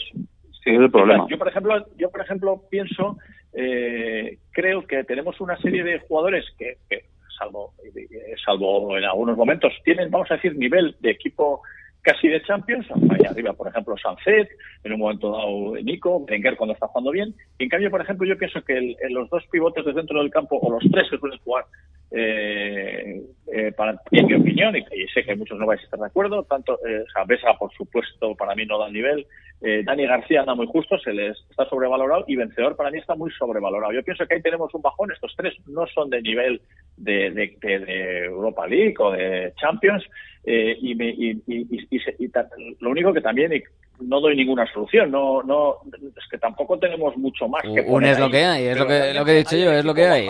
la desesperación de, de lo que hay. en esa en esa en esa parte y encima Marcelino también eh, lo tiene más o menos como asumido o sea sabe que como le dicen estos van a van a defender un poco por zonas son ordenaditos eh, bajan a recuperar tienen físico, etcétera, y renuncio a crear fútbol ya por el centro de la, del, del, campo. O sea, renuncio totalmente y, y apuesto pues a Muniain, a Nico Williams, a Berenguer o a... ¿Quiénes son los de nivel Champions? Nos, nos, preguntan por aquí, oye, ¿cuáles son los de nivel Champions que, que tenemos? Porque dicen, lo que tenemos de nivel Champions son los salarios, los jugadores, a ver quiénes. Pues para el mí, portero... para mí, los, pues... tres, los, tres, centrales, los tres centrales son de nivel Champions, para mí los tres. Vivian, uh, sí. Geray e Íñigo Martínez, son del tipo de nivel Champions. Hablo discrepo. de Champions. Yo discrepo, tam mucho, es, discrepo también. Es una opinión. Depende, depende de que Íñigo, Íñigo que Martínez, Íñigo Martínez sí, Íñigo Martínez sí. Lo que hay que sacar sí o sí de ahí es a Vivian. Pero es que la Champions, Seis meses en primera Champions, no valen no para jugar en penséis, Champions. No penséis, cuando digo Champions, no penséis en el en el, en el Manchester City o en el Real Madrid. No pienso en, en, ah, pienso bueno, en el en el Bet, no pienso en el En en el el Betis, de en el, Tiraspol, en el ¿no? Sevilla, no pienso en el Betis, en el Sevilla, en el Tampoco. los que se A mí. Vivian tampoco me encaja. Vivian tampoco jugaría en el Betis ni en el Sevilla. serían, Bueno, yo el creo que sí, yo creo que Vivian jugaría en, cual- en, en un equipo, en el Galatasaray, en el Betis o en un equipo, el Galatasaray está en, la, en Europa League, pero me refiero a un equipo de estos que juega Champions, no digo de los top, pero de los que juega el- en la fase de grupos, yo pienso que entrarían sobrados, pero bueno, es mi opinión, ¿eh? otros pensarán diferente. Y delante yo pienso que jugando bien, pues en un momento Berenguer o Sánchez y, y Williams cuando está bien, eh, pi- pienso que pueden jugar ahí tranquilamente. Sí, creo que Williams, una- una Williams no jugaría, no jugaría en un equipo Champions. eh, eh, la, la regularidad que requiere jugar en un equipo Champions, eh, vamos, eh, es más. Bueno, como, como un recurso. Yo lo veo como Iñaki que sería un- como un Sí, recurso momentáneo, pero El revulsivo. Eso es. Pero sí que es cierto Sí, que el eh, al final hay algunos sí. jugadores que nosotros eh, aquí se piensa y pensamos todos que son de un nivel espectacular, pero un nivel espectacular, eh, Luis, eh, también es mantener en el tiempo un cierto nivel. O sea, un golazo por la escuadra, igual hasta yo soy capaz de, de- de pegarlo si, si solo me dedico a eso durante una semana y meto un golazo. Y que meta un golazo por la escuadra yo no me convierte en un tirador de golazos por la escuadra. O ¿Cómo sea, que no? ¿Cómo un- que no? Si Hombre, tú eres el delantero en la eh, sombra para el eh, Atlético. Hombre, está claro, pero eh, claro, es que al final eso si lo mantienes más allá de tres segundos, pues, pues te puedes decir algo, ¿no? Pero claro, el- ese es el nivel también, mantenerlo. Me acabo de imaginar a Alberto Santa Cruz tirando tirando en Samamés eh, pelotazos a la portería y resbalándose. O sea, Ojo, fíjate, ojo ¿eh? ahí, ojo ahí, hombre, sobre todo porque no, no tendría botas de tacos, o sea que fíjate. Te las la- dejo yo, te las dejo yo. desastre. Pero yo creo que lo importante de, de un equipo que quiera aspirar a Europa es la regularidad y ganar también en los días en los que está mal. Es decir, o ganar o puntuar. El No día de. Mallorca puntual, eh, ayer incluso puntuar. Eh, pero es que la sensación que da el Atlético últimamente es que tiene que dar un gran nivel para ganar y esos grandes niveles se dan contra la Real y contra el Levante, que son partidos muy buenos, sobre todo el de la Real. Pero cuando no se da esa, mm, esa cara y se da un poco de cruz, ya el equipo ya se tuerce, ¿no? Ayer me dio la sensación desde el, desde el gol de Borja Iglesias que el partido estaba perdido. Es decir, es cierto que a mí el partido Williams me gustó más que el de la mayoría porque creo que fue de los pocos que consiguió generar. Luego Nico ya es otro tema, o sea, Nico ahora mismo es el jugador más en forma del equipo. Y lo de Berenguer que hemos hablado antes, yo lo achaco también a que Marcelino eh, quería más calidad de los últimos metros, más mm, romper a la defensa del Betis, y por ahí se puede entender, pero no le salió bien, ¿no? Y me da la sensación de que Marcelino a veces plantea los partidos más a, sobre todo con Nico Williams, ¿no? Que plantea más los partidos a el minuto 70 que de inicio, ¿no? Eh. Me- y eso que el inicio del Atlético, como ha dicho fue bueno, pero mm, estaba pensando en los cambios que en otra cosa. Y por cierto, también eh, otro apunte de estos, eh, lo de Villalibre. Eh, muchos piden ahora Villalibre, pero no puede ser que digamos que en Barcelona estuvo muy mal, que para mí no estuvo tan mal, y ahora digamos que Marcelino, ¿por qué no pone a Villalibre? Qué malo es. No, Luis, a Villalibre pero- ahora mismo está en un momento que Yo no, no- yo no sé- le da para tener minutos en Atlético. Yo no sé si tendrá Tal, pero que está- eso está- eso es tal cual, jugar o ¿eh? no Villalibre, pero en un partido que vas perdiendo quitas a tu delantero referencia y no pones al único delantero que tienes en el banquillo. Sí, Pero que ahora mismo, ahora- ahora, mismo solo por, por, por, por un Rafa, poco de, de Rafa, con lo- estética. Rafa, con lo que se ha visto, No, no. con lo que se ha visto tú ahora mismo crees sea, que, eh, es que que ver- Villalibre es mejor Tiene que para, ayer resolver, para resolver, Luego está mejor que, jugar- Nico que- Williams, No, no, no, no, Nico no, que Serrano. tiene- que lo único que digo que tiene que salir ayer al campo. Ya, coño, 10 pero minutos. ayer, ayer salen No, Nico, no, Nico y- Serrano, y está Nico Williams, que- está esto- Ollán Sánchez, está, San- está Berenguer, o sea, es que con toda esa Quita- gente... Quita por Dios, eh, Esto pon que- un delantero allí, joder. Pero esto que decimos delantero. en cierto modo lo medio arregla, medio arregla cuando mete a Raúl. Lo medio Sí, arregla. sí. No lo arregla del todo porque no da el resultado. balones, pero es que y está- también porque no hoy era... por hoy está por delante Raúl García de, de Sí. Villalibre ante cualquier revulsivo. Sí, y, todos los pero- otros demás que sí, os he dicho también están por delante. o sea, el, el ¿para fútbol, el fútbol hay, que, hay que tener un poco la- la- una visión más amplia. No es "Ah, atacamos mucho delantero para que meta goles. No, No, para no, que el delantero no. meta goles le tiene que llegar eso. la pelota. ver. Espera un segundo, le tiene que llegar la pelota. Entonces, si tú estás en un tramo del partido en el que ves que no eres capaz de hacerles llegar la pelota, ¿qué más te va a tener ahí a Cristiano Ronaldo? Si no consigues centrar balones Pero al área, Por lo menos hizo, Pero- mira, en este caso que a veces lo hemos cri- criticado o hemos dicho, coño, ¿para qué quitas a uno si pones a otro que eh, puso a Serrano para centrar y metió a la vez a Raúl García? Que en este en ese momento, pues por lo menos. Lo medio arregló. Sí, eh, sí que metes a un, y acabó a un el centrador para un con Raúl García ¿no? centrándole a Berenguer y a Sánchez. Pues eso es otro Pues tema, bien, claro, ya, eso es pues entonces ya es maravilloso. Entonces el partido ya, la culminación del partido es sensacional. Pero bueno, más allá de cambios y de todo esto, que al final, pues evidentemente, los que no están siempre son los mejores, eso es así. Lo que, lo que yo ya, lo que ya huele, ya cansa y ya, o sea, suena muy mal esto de que hemos competido. Joder, ¿qué quieres decir? ¿Que has perdido por uno solo? O sea, ¿te vas a conformar con perder por uno solo y estar allí medio atacando al final? Joder, qué menos que estar allí intentando cerrar al rival y meterle en su propia Competir, área. yo entiendo que es tener opciones. Pero ¿qué opciones tuvo- has tenido? Si no has chutado a portería en los últimos 25 minutos. Pero volvemos a lo de octubre. ¿Dónde Pero están este- las opciones? En este caso, por ejemplo, volvemos a lo de octubre. ¿Es cuestión de Marcelino o es cuestión de que los jugadores están en otro momento que me da la sensación, y a mí es el peligro que, me, que, que tengo yo, cuestión de eh, de, que me, me da la sensación de que se está cayendo el equipo otra vez? cuestión A mí de no y un año para no, nada, no, no, para no. nada. A mí no me Espera. da esa sensación. O sea, me parece Desarrolla, que, desarrolla. que no, no, a ver, físicamente no sé si se mantendrán, pero estamos volviendo, eh, no sé, lo de ayer me pareció también un ejercicio de ineficacia a la hora de buscar el pase definitivo y el remate definitivo, eh, que fue realmente en algunos momentos hasta preocupante, porque era, joder, parecía, el Betis te dejaba hacer hasta cierto lugar del campo y luego Es que ese es el Apago- tema. apagón, no, no- apagón de no te dejaba hacer, tú conseguías hacer.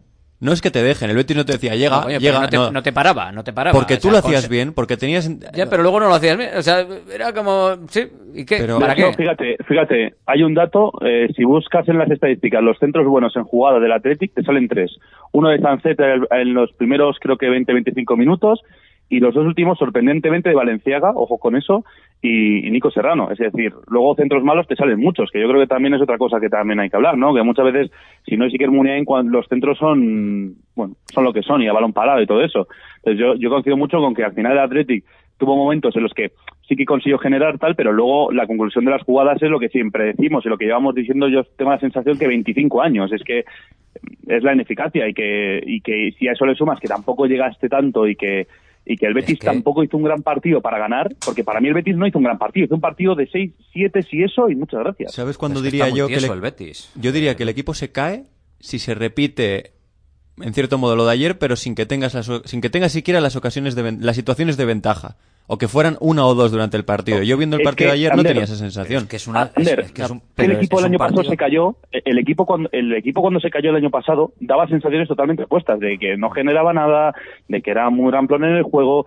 A mí lo de ayer me parece que es un partido muy malo, pero no una tónica de todos los días.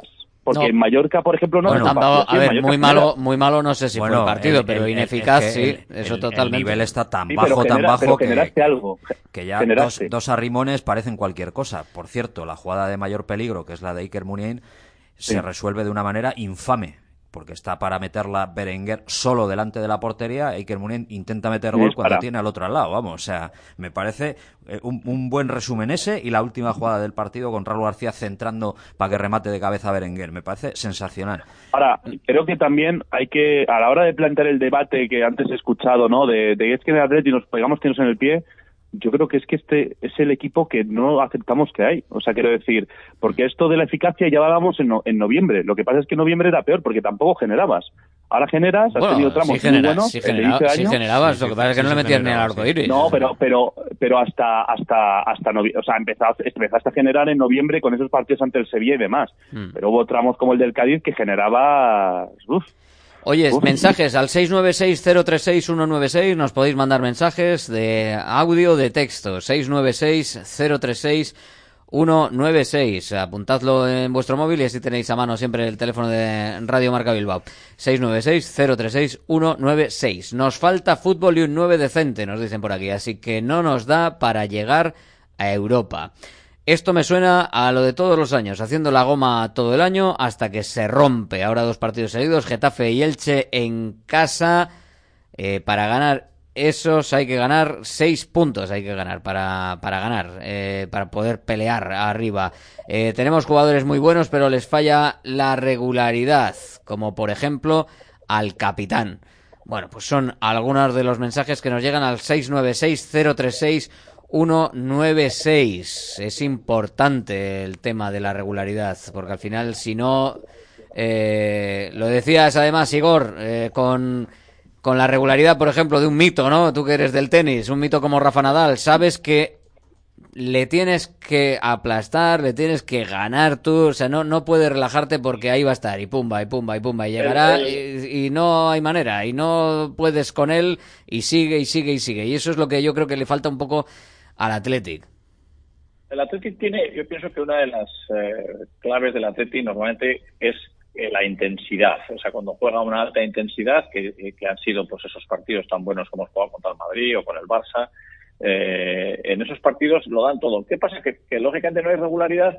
Es como que, oye, a ese ritmo no podemos jugar todo la temporada. Claro, ahí está, pues tener un poco de banquillo para poder rotar y poder tener a la gente físicamente al 100%, porque parece que con tres o cuatro días de descanso no se puede jugar a ese ritmo. Pues bueno, es lo que hay. Yo pienso que también, eh, y lo tenemos que saber, eh, no lo dice públicamente, pero Marcelino apuesta por un sistema de juego en el que sabes que nunca va a haber- nunca te van a meter más de un gol o dos. Lo del Barcelona fue un accidente, pues porque fue al final y, y- y encima íbamos a jugar un partido de Copa y, ahí, ahí, digamos, yo pienso que, que el equipo se dejó llevar. Pero si si os fijáis, nadie nos mete más de, más de, o sea, más de un gol en prácticamente ningún partido cuando jugamos un poco en serio. Pero por otra parte, renuncia totalmente a la creación y al, y al arriesgar un poco. El tío apuesta por ser segurola, no le va mal. El Atleti el año pasado, pues bueno, pues llegamos a dos finales. Este año casi llegamos a una tercera. Y entonces el tío, pues lo de, pues, pues oye, mientras me va más o menos bien, no cambio. A veces yo suelo poner en Twitter, medio en broma, que a veces hay que explicarle que por ganar dan tres puntos. Eh, y entonces hay muchos partidos, ¿acordáis? Este año hubo una, hubo una racha que éramos, yo pienso, el equipo de Europa que más empates llevaba. Sí. Eh, eh, ahora yo creo, no sé si seguimos siéndolo, pero eh, entonces... a Ahí se nos ha eh, escapado gran parte de las expectativas de este año, yo creo. En esos empates en los que no había manera de marcar, de generar una ocasión definitiva de gol. buah. Y eso que tenemos a Williams con conviene- 7, que estamos a punto de los 10-12. Pero bueno, estamos ahí. en, eh, tres, eh. en- en- en- en tres partidos es matemática pura. Te, te compensa más ganar dos y perder uno que empatar tres. Y dices, no, qué sólidos. Entonces hemos Pues, perdido, hemos mantenido os la puerta puedo, a cero. os puedo dejar pues sitio, bueno. eh. En mi carro os puedo dejar sitio si queréis subiros. Es un carro que va a bueyes, no es, eh, a ver, no es, eh, no es una furgoneta ni nada, es un carro que va a bueyes, pero os dejo sitio por si todavía os queréis sumar a lo de los 10-12 goles de Iñaki Williams. Claro, si fuésemos quitando ocasiones claras, qué remate hace de cabeza eh, ayer. Yo- yo- fíjate que, no sé, me ha dicho gente, joder, remata mal. No, yo creo que no remata Bueno. tan mal, ¿no? Pero se le va, se Sí. le va fuera, eh, era, era gol. Esa eh, jugada está o sea, bien era muy buena, ¿eh? Hay una peor un que controla comillas, eh, es un fallo entre comillas entendible, o sea, ese- eso puede entrar o no entrar, o sea, la técnica es buena. Sí, marca bien Hay, el hay remate. dos, tres acciones que son venía, peores, venía que muy son... poco tocado. El, el- el centro venía sin fuerza, era- tuvo que hacer todo. Eh, y no es, pero bueno, yo pienso que al final tenemos que ser. Williams es lo que es, sabemos todos, por una parte, tiene dos cosas buenas, que es que corre muchísimo y, y- y te, y te abre espacios, te genera algunas ocasiones y chuta bien con la derecha, pero sabemos que controlando el balón y llevándolo se le va a tal y es, es, un- es una constante y es un poco desesperante. Quizás es- ha generado unas expectativas muy altas, pensábamos que iba a ser un, un super crack y bueno, y es un jugador que es- está bien, pero pero no, no. Eh, eh, y yo tengo más esperanzas en el hermano, el hermano que está recién llegadito, eh, pierden menos balones que él, porque, porque Iñaki, a nada que tenga dos tíos encima, tal, es que es incapaz de conseguir una fuera de banda. Bueno, de hecho, de hecho para mí lo mejor, ¿Eh? lo mejor de Nico no es solo lo que hace con el balón, es la inseguridad o la tensión que transmite al lateral ya solo cuando la toca. O sea, transmite, transmite eh, que, es que Sí, pero eso lo transmitía también que- eh, Iñaki Williams. Eh, yo lo que sí que no perdería la cabeza con Nico Williams, no que me parece que es muy bueno, me parece que tiene mucha técnica, me parece que tiene una velo- velocidad tiene nada eh, que ver, que no eh. sé si igual es de tan largo recorrido, pero en un medio recorrido es como la del hermano o más. Eh, pero no le haría un contrato hasta los 35 años. Eh, Eso a ninguno. Bueno, a ninguno o a, o a los que están hasta el 28. No, no, ya tiene Ah, el hermano, ya el, eso, el- pedazo eso, contrato ¿eh? que tiene, ¿no? Entonces, bueno, mm, no yo sé. eso no lo haría nunca. Que Nico Williams es mejor jugador Nunca que su sabe. hermano, es a mí, evidente. a mí me salen ayer nueve pérdidas de Nico Williams, ocho de Iñaki.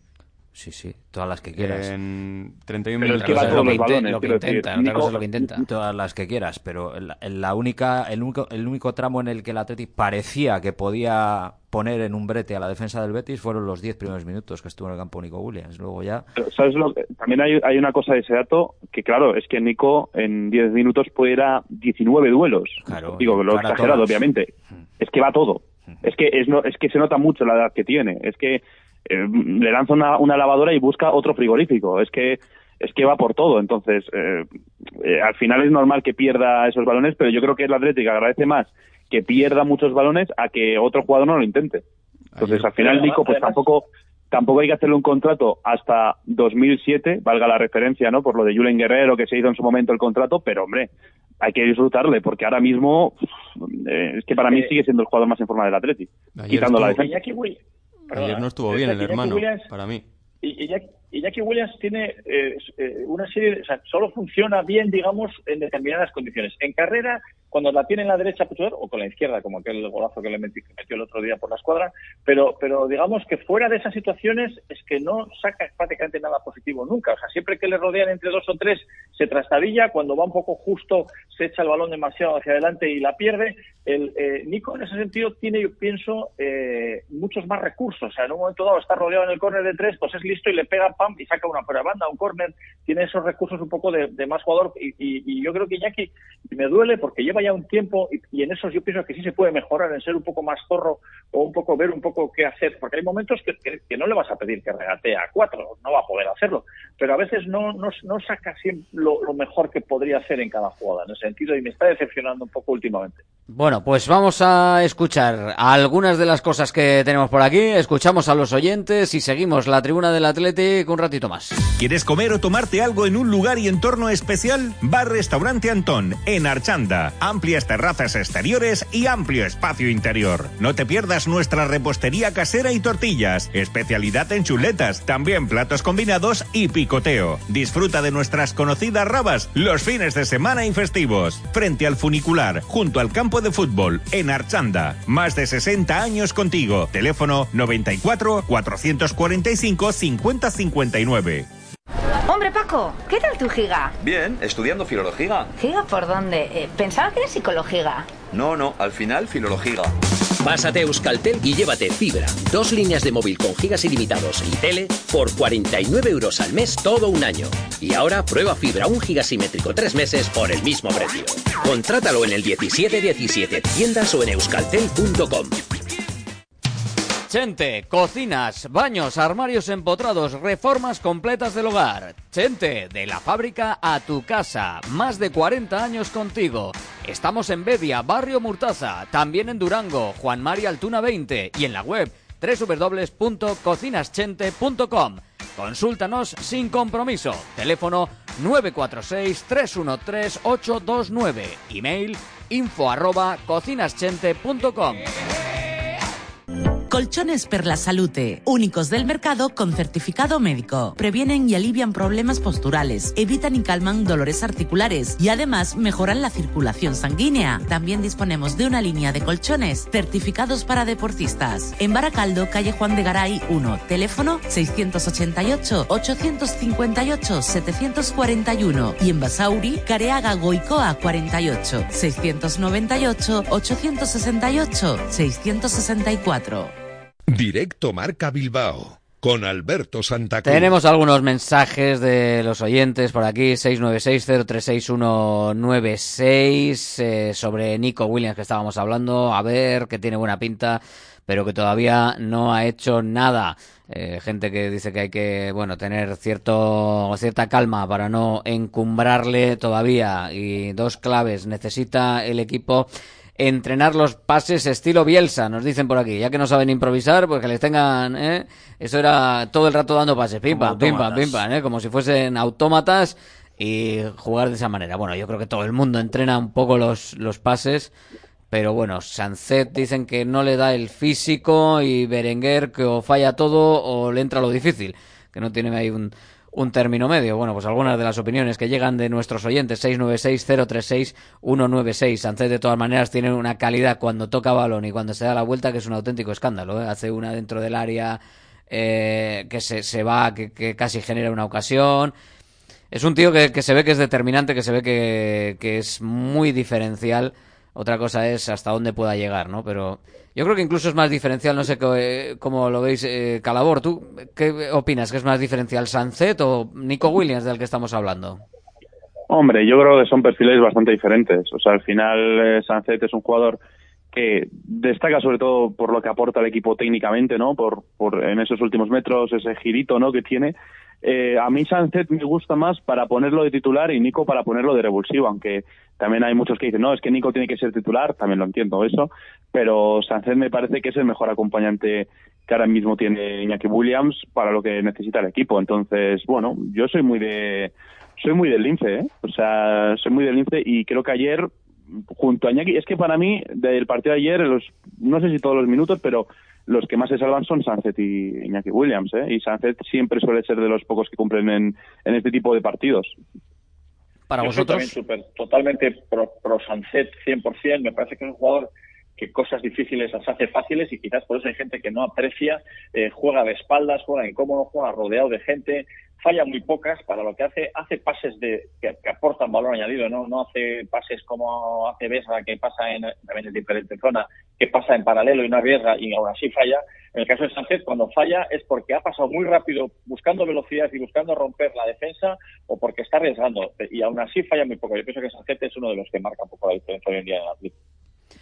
Es uno de los eh, hombres importantes en el equipo rojiblanco. Beato, tú no sé si le ves más determinante o no. Sin Yo ninguna creo que duda. Son por ahora sí es más determinante Sánchez que Nico, de- ¿no? ¿O dos- no? dos de- hombre, es que son jugadores diferentes. Es que los dos tienen que jugar. Es que son dos de tus mejores 11 jugadores a día de hoy, sí o sí. O sea, Yo también pienso igual. es que no, es que no me cabe ninguna duda. Y ahí está el trabajo del entrenador, el que les tiene que poner y el que les tiene que darlo y, y- ofrecerle las, las mejores condiciones para, para que puedan destacar. Bueno, pero aquí como se- solo se puede con este entrenador jugar de una manera, pues ahí tienes un condicionante bastante especial, ¿no? Pero No, de- no dejas frases sin soltar una, ¿eh? Una- es, una no, cosa, no, es una evidencia y una realidad. Una cosa, Si una cosa este- muy loca. Si ¿eh? este señor entrenador tuviera un poco de, Pero ¿tú crees que otro de con flexibilidad, con estos pues mimbres- jugaría de otra manera. Hombre, Rafa, ¿sabes- ¿tú crees que con estos mimbres entrenador- otro, otro, otro haría un cesto diferente? Por supuesto que sí. Sí, de cuarto puesto, de quinto. No, no, de, de otra cosa. O sea, de, de- de- Rafa. de coger ayer y cambiar, pues no sé, poner ¿sabes a Iñaki Williams en una fueron- esquina, al otro en la otra, algo diferente. ¿Sabes quiénes fueron los dos últimos entrenadores con más flexibilidad del Athletic? Cuco Ciganda, Cuco Ciganda sí, cuando puso la defensa esta de tres para un partido en Girona, Sí. y Gaisca Garitano también con la defensa tres, con el mes este sin ganar. Pues, tampoco es... Quiero decir, entiendo lo de que la flexibilidad es una virtud, pero creo que Marcelino tiene un plan que a veces funciona, a veces no, pero funciona más veces de las que falla. Entonces, es en el Athletic es oro. Entonces, yo creo que tampoco es ese- no creo que ese sea el problema del equipo. A mí me, me da igual Marcelino, me da igual Marcelino que el Susun Cordan. O sea, un entrenador que tiene un plan y que no es capaz de cambiar ese plan ni ganando, ni perdiendo, ni empatando, ni cuando tiene tres lesionados, ni cuando tiene cuatro cojos, ni cuando el rival le ataca con seis tíos, ni cuando el rival le ataca con tres, Mm. me parece, vamos, que, que no, Yo creo que, que- no vale para esto. O sea, esto es Yo así. creo Y Marcelo Bielsa, Hola, Marcelo hola, hola, Bielsa hola, hola, el plan, ¿eh? venga, a lo loco, no vale para esto. que no vale para esto, que los entrenadores, los, entre- los estos entrenadores que se creen absolutamente en posesión de la verdad, yo estoy aquí y este es mi propuesta y lo demás me da igual, no me parecen buenos entrenadores. ¿Qué quieres que te a diga? la gente, la gente para su propuesta. ¿eh? Hombre, a mí lo que está haciendo Marcelino Pues sí, me, está, sí pues, me parece... que vaya al mercado Marcelino a ver si encuentra para su propuesta eh, a los jugadores. Pero bueno, Que que oye, que lo ha, redefinido a un Sunset que yo veo difícil que lo hiciese mejor de otra manera. Eh, no sé, y- No Iñaki Williams creo que tampoco lo No hace lo mucho visto, mejor de otra no lo manera. hemos visto de otra manera. A creo- Bueno, le vimos un que rato un de día, medio, un le vimos un rato rato de medio centro y fue un desastre. Sí, sí. No, pero es una, que conversión que los entra dentro de la lógica. O sea, es un chico que tiene unas virtudes que encajan para jugar ahí. Tiene buen control orientado, buen último pase. Puede jugar ahí perfectamente. Tranquilamente, sí, sí. Y, gol lo irá cogiendo, porque va, va mejorando en ese sentido. Pero si al como final. Iñaki Williams puede jugar en una banda, como Nico Williams puede jugar de delantero, como Iker Muniain puede jugar de media punta. El tema con eso es como que- Berenguer puede jugar por un extremo o por otro. La plantilla del Es Atleti que- tiene una, un defecto muy importante, que es que es imposible hacerla de tal manera, o sea, una alineación quiero decir, es imposible hacerla de tal manera que todos los jugadores se vean potenciados al máximo. Es imposible. Porque para poner a algunos donde rinden mejor tienes que sacrificar a otros. Y así vas que- entrando en una serie no de tienes- cosas. Y que no tienes un Messi, que no tienes un Messi, que Además, si tuvieses y que un Messi todo- que dices potencia a este tío y que todo circule en porque me va a resolver el Si partido. un pero Messi, claro, no necesitas no. entrenador. La, va- la variedad. No, bueno, necesitas Ma- potenciar a ese tío, pero tú es que aunque potenciases, por ejemplo, a Iñaki Williams, que es tu jugador diferencial, o a Iker Muniain, no te va a resolver un partido jugar él- en función de esos dos, o de uno de ellos, porque, sobre todo. porque tu potencial más alto está en una zona concreta del campo que es la línea defensiva. Es donde tienes la mayor cantidad de jugadores de, de alto nivel del equipo. Los, los centrales que hemos comentado, Yuri, de Marcos Yuri- cuando ha estado bien. Yuri, Pero Yuri, estoy- tu- Yuri entendemos todos que a buen... me inquieta la situación. A ver, es a normal. Yuri le pasa algo. Que, que ha, est- que ha estado 7, 8 ha meses estado- parado y ha vuelto y ahora lo normal es que le pase esto. En algún momento tenía que acusar el- los 8 meses de parón. Pero una cosa es el que entró físico, como un otra- avión. una cosa es el físico y otra cosa es que el físico acepte, a- afecte a las decisiones. Claro que afecta. me- Yo, perdona, para, para el tema del, del entrenador, eh, yo respeto que, por ejemplo, Bielsa viene con su sistema, eh, Marcelino viene con el suyo, pero Marcelino, que siempre era- se ha caracterizado por el 4-4-2, y la verdad es que el tío no, no- no sale de ahí, pero no es lo mismo, hay que saber cuando llegas a un club eh, qué, plantilla tienes y qué tienes. Hay veces que hay cosas que no puedes, hacer, o sea, tienes que saber también qué jugadores tienes. Y yo creo que el Atleti no tiene los mismos jugadores cuando llegó Marcelino que los que tiene ahora. Yo creo que ahora tiene más fondo de armario, tiene más calidad, cogió el equipo, por eso vino Marcelino, porque el anterior entrenador lo estaba, no lo estaba haciendo bien y el equipo estaba estábamos eh, eh, muy, muy mal. Entonces, lógicamente, pues primero tienes que hacer, pues parece lógico, pues reforzar la defensa, que no nos metan goles y poco a poco con empate ir saliendo. En ese momento tenía sentido ser, vamos a decir, muy conservador y ser muy segurola y tal, pero luego ya viendo que hemos llegado a los finales de Copa, que hemos jugado partidos buenos, que hemos ganado equipos grandes, eh, eh, yo pienso que Marcelino se ha quedado un poquito ahí y le ha faltado dar un poco un paso más y, y incluso algunos que veo más en algunos comentarios vuestros estamos ya pensando como Marcelino hay que salir o sea es como no es que es Nico Williams Nos ha abducido, nos ha abducido Claro, Marcelino. O entonces hay- yo pienso que se puede no, no digo hacer una revolución Pero Igor, pero vamos a ver, si aquí viene ahora mismo Guardiola y se pone Guardiola a jugar a, a lo que quiera jugar Guardiola y Guardiola sale, sale de aquí, pero a, a gorrazos y a boinazos en dos meses. En dos meses sale, bueno, porque no puedes jugar Guardiola, si así. viniese al Atleti me imagino que si Guardi- Guardiola siempre ha tenido jugadores fabulosos tanto en el Barcelona como en el City entonces pero si viniese al Atleti pues no creo que porque Guardiola me parece un tío bastante espabilado y un tío super pro no creo que haría lo mismo o sea No, supongo jugar- que- intentaría que jugar a lo- claro, intentaría jugar a lo mismo, que esa es otra cosa que traigas a un entrenador que no te valga en función de los para- todos, jugadores todos que se tengas, adaptan. pero- que, que Marcelino, que Marcelino no está jugando igual que en el Valencia, por ejemplo. Que Claro que todos no. se adaptan. Pep se adaptó cuando fue a, a- al Bayern y luego cuando fue al City. Y Marcelino se adapta del Valencia aquí. Por ejemplo, su Valencia no presionaba tan arriba como presiona este Athletic. Defendía muchísimo más atrás. Atacaba de una manera diferente. Hacía, porque tú cuando llegas a un sitio lo que haces es un análisis previo de la plantilla. Y en función de ese análisis detectas cosas como, por ejemplo, Ollán Sánchez me vale en mi sistema de segundo punta yo qué sé, eh, o Iker Muniain para encajarle, le meto ahí en ese falso extremo izquierdo. Bueno, pues es un poco las cosas que vas tocando. Y en una plantilla, como digo, y repito, que no tienes la posibilidad de me- meter a todos en su máximo nivel, ni tienes ese jugador eh, determinante que quizás pudiera llegar a serlo en según qué momentos Iker Muniain, pero no tiene la constancia para serlo siempre, Mm. pues es difícil encajar todas las piezas. Ahora, yo no estoy para nada de acuerdo en que Marcelino sea conservador. Si fueses conservador, ya te digo yo que no veríamos al Athletic presionar tan arriba como ha ido a presionar a Madrid, a Barcelona creo- y tal. Que es que cierto es que, en determinados partidos es- da la sensación de que ha salido a disputarlos de una manera quizás más de guardar la ropa? Pues sí, en momentos puntuales sí. Pero es yo, un entrenador yo haría la visión no amplia. perdedor. O sea, con no perder o con perder por poco está ponderando constantemente a lo largo de toda su estancia en el Atleti el que el equipo ha estado a punto de la final de la Supercopa. Joder, si llega a meter Raúl García el penalti, hemos estado cerca. Solo ha habido dos partidos, lo dijo en la previa, ¿no? Solo ha Mm. habido dos partidos donde el equipo no ha estado bien. Por debajo de su nivel. Me cago en 10. O sea, Ha que estado venga por Dios y lo vea. O Bueno, sea, metía tres, pero sí, dos, tres. Sí, decía. dos, tres partidos. Dos, tres partidos que a él no le ha parecido que Ya, se ya, haya ya. dado el nivel necesario. Bueno, pero- Con Rayo pero- Vallecano, Cádiz y bueno, Mallorca. es- y Mallorca. Es lógico. Pero hay una cosa, y es que creo que me parece, y me, claro. me van a perdonar, me van a perdonar porque creo que va a echar gasolina al, al, al incendio, pero creo que me parece ventajista decirlo hoy. Es decir, hace un mes Yo lo estoy diciendo desde el minuto uno. Sí, sí, No, sí. Beato, Rafa- desde- Rafa vamos, está exento, Beato está exento No desde, por mí, desde ¿no? que llegó, desde que llegó. No, le pero- tienes, pero le tienes decir, inquina, si le hubiesen salido bien las cosas sería para ti como Raúl García, ya como no está el- el- en Europa, pues le tienes ahí todavía el Raúl Garcisismo, lo tienes ahí metido para Pues Marcelino. no, no, pero Yo creo que pero, ser absolutamente cabal con, Perdona, con lo que pienso y con lo que digo. Rafa está libre de cualquier sospecha. Hombre, por supuesto, por supuesto. No dudo, no dudo de Rafa, ¿eh? pero que conste que me parece ventajista porque quiero decir, hace un mes eh, los partidos ante Barça y Madrid, ganas al Rayo con suplentes, le met- eh, hace nada le metes cuatro a la Real, o sea, quiero decir, cuatro a un rival que no le ganabas desde hace, mm, creo que casi tres años. A ver, creo que no es que sea un entrenador conservador, es un entrenador continuista con sus ideas que los entrenadores además suelen ser continuistas con sus ideas. Otra cosa es que haya gente que cambia y que no cambia y demás. O sea, yo prefiero est- este Marcelino a entrenadores como Robert Moreno que para aparentar cambian de 4-4-2 a 4-3-3 sin ninguna lógica en, en- en ese sentido.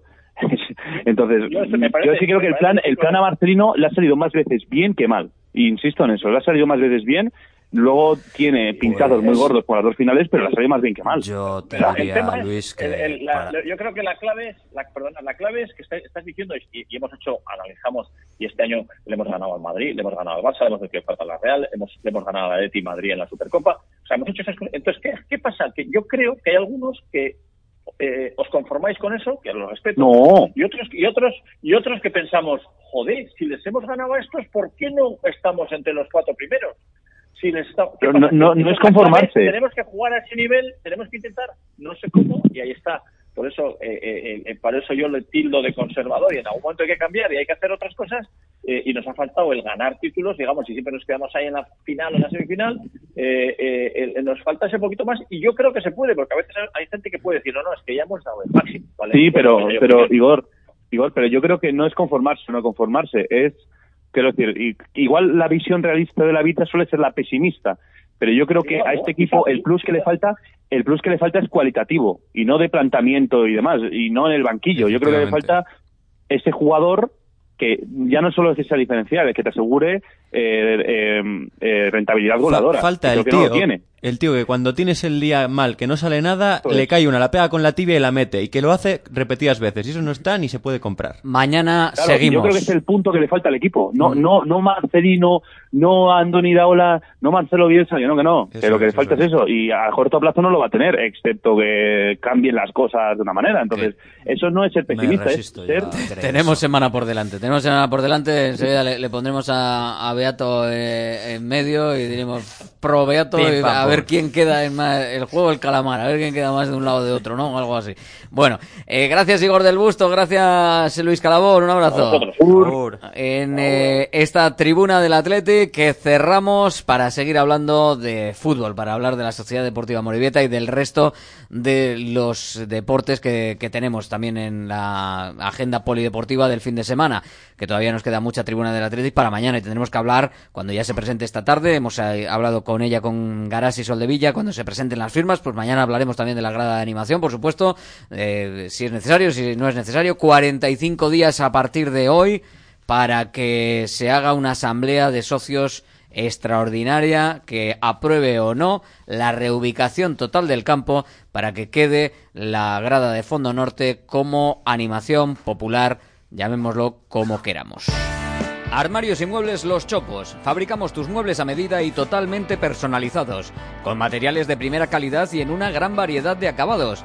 Empresa familiar con más de 30 años de experiencia y fábrica 4.0 propia en Lemoa. Exposiciones en Guecho y Lemoa.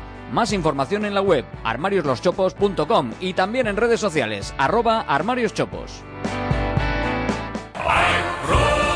La charcutería alemana, la moderna, se mueve, pero muy poquito. Ahora en Colón de la Reategui número 25, prácticamente frente a la salida del parking de la Plaza del Ensanche. Colón de la Reategui 25, la ubicación de la charcutería, la moderna, donde tienes todas las especialidades de Germantate, como también en Alameda Recalde, junto a la Lóndiga. Y en la Plaza del Ensanche, Improsil, la tasca más futbolera para vivir el fútbol y el Atleti como en ningún sitio. ¡Aupa Atleti! ¡Pros! Salones, dormitorios, cocinas, baños, cualquier estancia de tu vivienda puede ser mejorada, reformada o construida. Te enseñamos en 3D cómo va a quedar tu nuevo hogar. También realizamos reformas integrales. Nos encargamos de todo. Confía en Kiram Diseño y Decoración. Estamos en la entrada Usánsolo, calle Ander de 1 a 2. Visita nuestra amplia exposición con diferentes ambientes. También nos encontrarás en el teléfono 94 402 8329 y en la web kiram.com en Bodegas Muga llevan desde 1932 elaborando vinos de máxima calidad y con una autenticidad que les hace ser únicos, con un proceso de elaboración y crianza absolutamente artesanales, manteniendo la tradición de la familia Muga consiguen vinos excepcionales que ahora mismo puedes tener en casa de forma muy sencilla. De la bodega a tu casa, tecleando bodegasmuga.com Allí puedes conseguir todos los vinos de la familia Muga de forma absolutamente sencilla.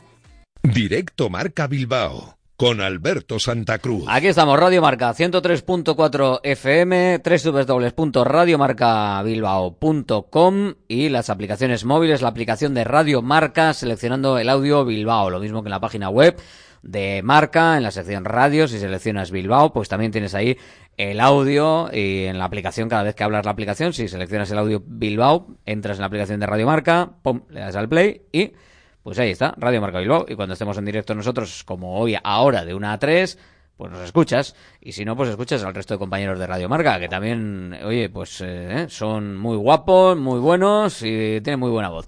Bueno, eh, Iker Torres Cusa, hola, muy buena. Hola Alberto, ¿qué tal? Muy otro, buenas. otro dandy de, de las ondas. Eh, Iker, Sociedad Deportiva Amorebieta, nada, ni nuevo entrenador ni nada. Bueno, nuevo, como era el segundo, no sé si es nuevo, pero bueno. Lo de Eh, nuevo entrenador Victoria Segura que se no, suele... no. No. ha funcionado, no ha funcionado. Claro, como no ha sido de fuera, por lo mismo ha sido por eso, pero vamos. Nada, se complicó desde el inicio. 8,6 segundos habían transcurrido cuando la Sociedad Deportiva Ibar se puso por delante en el marcador. El eh, gol más rápido de la historia de toda la liga Smartbank. Y bueno, cuando te, te pasa eso, nada más arrancar el partido, nada más arrancar una nueva era, digamos, de, la Sociedad Deportiva Morevieta, pues puedo, puedes hacer. A pesar de que en líneas generales el partido fue bastante igualado, la posesión estuvo igualadísima. En cuanto a ocasiones, quizá llevó un poquito más la iniciativa la Sociedad Deportiva Ibar, pero no se notaba durante el transcurso del partido en el terreno de juego la diferencia tan grande que había en, eh, en la tabla clasificatoria entre un equipo y otro, porque hay que recordar que la Sociedad Deportiva Ibar eh, llegaba líder a, a esta jornada y sigue líder, por supuesto, y la Sociedad Deportiva Morevieta pues está agonizando y todavía pues eh, se prolonga más esa agonía, ya son nueve puntos los que hay de diferencia respecto a los puestos de permanencia y poquito a poco se empiezan a complicar todavía más la, la situación y bueno, esa reacción que le pedíamos a Aritz Mújica, a la Sociedad Deportiva Morevieta de cada este partido, pues se vio, pero solo, solo, solo un ratito. Pues, pues me alegro que se haya visto. Esa era, esa era nuestra, nuestro camino, ¿no? El recuperar eso, lo dijimos, tenemos que recuperar pues lo que lo eso, la agresividad, el- la presión, el, el estar juntos, el esto,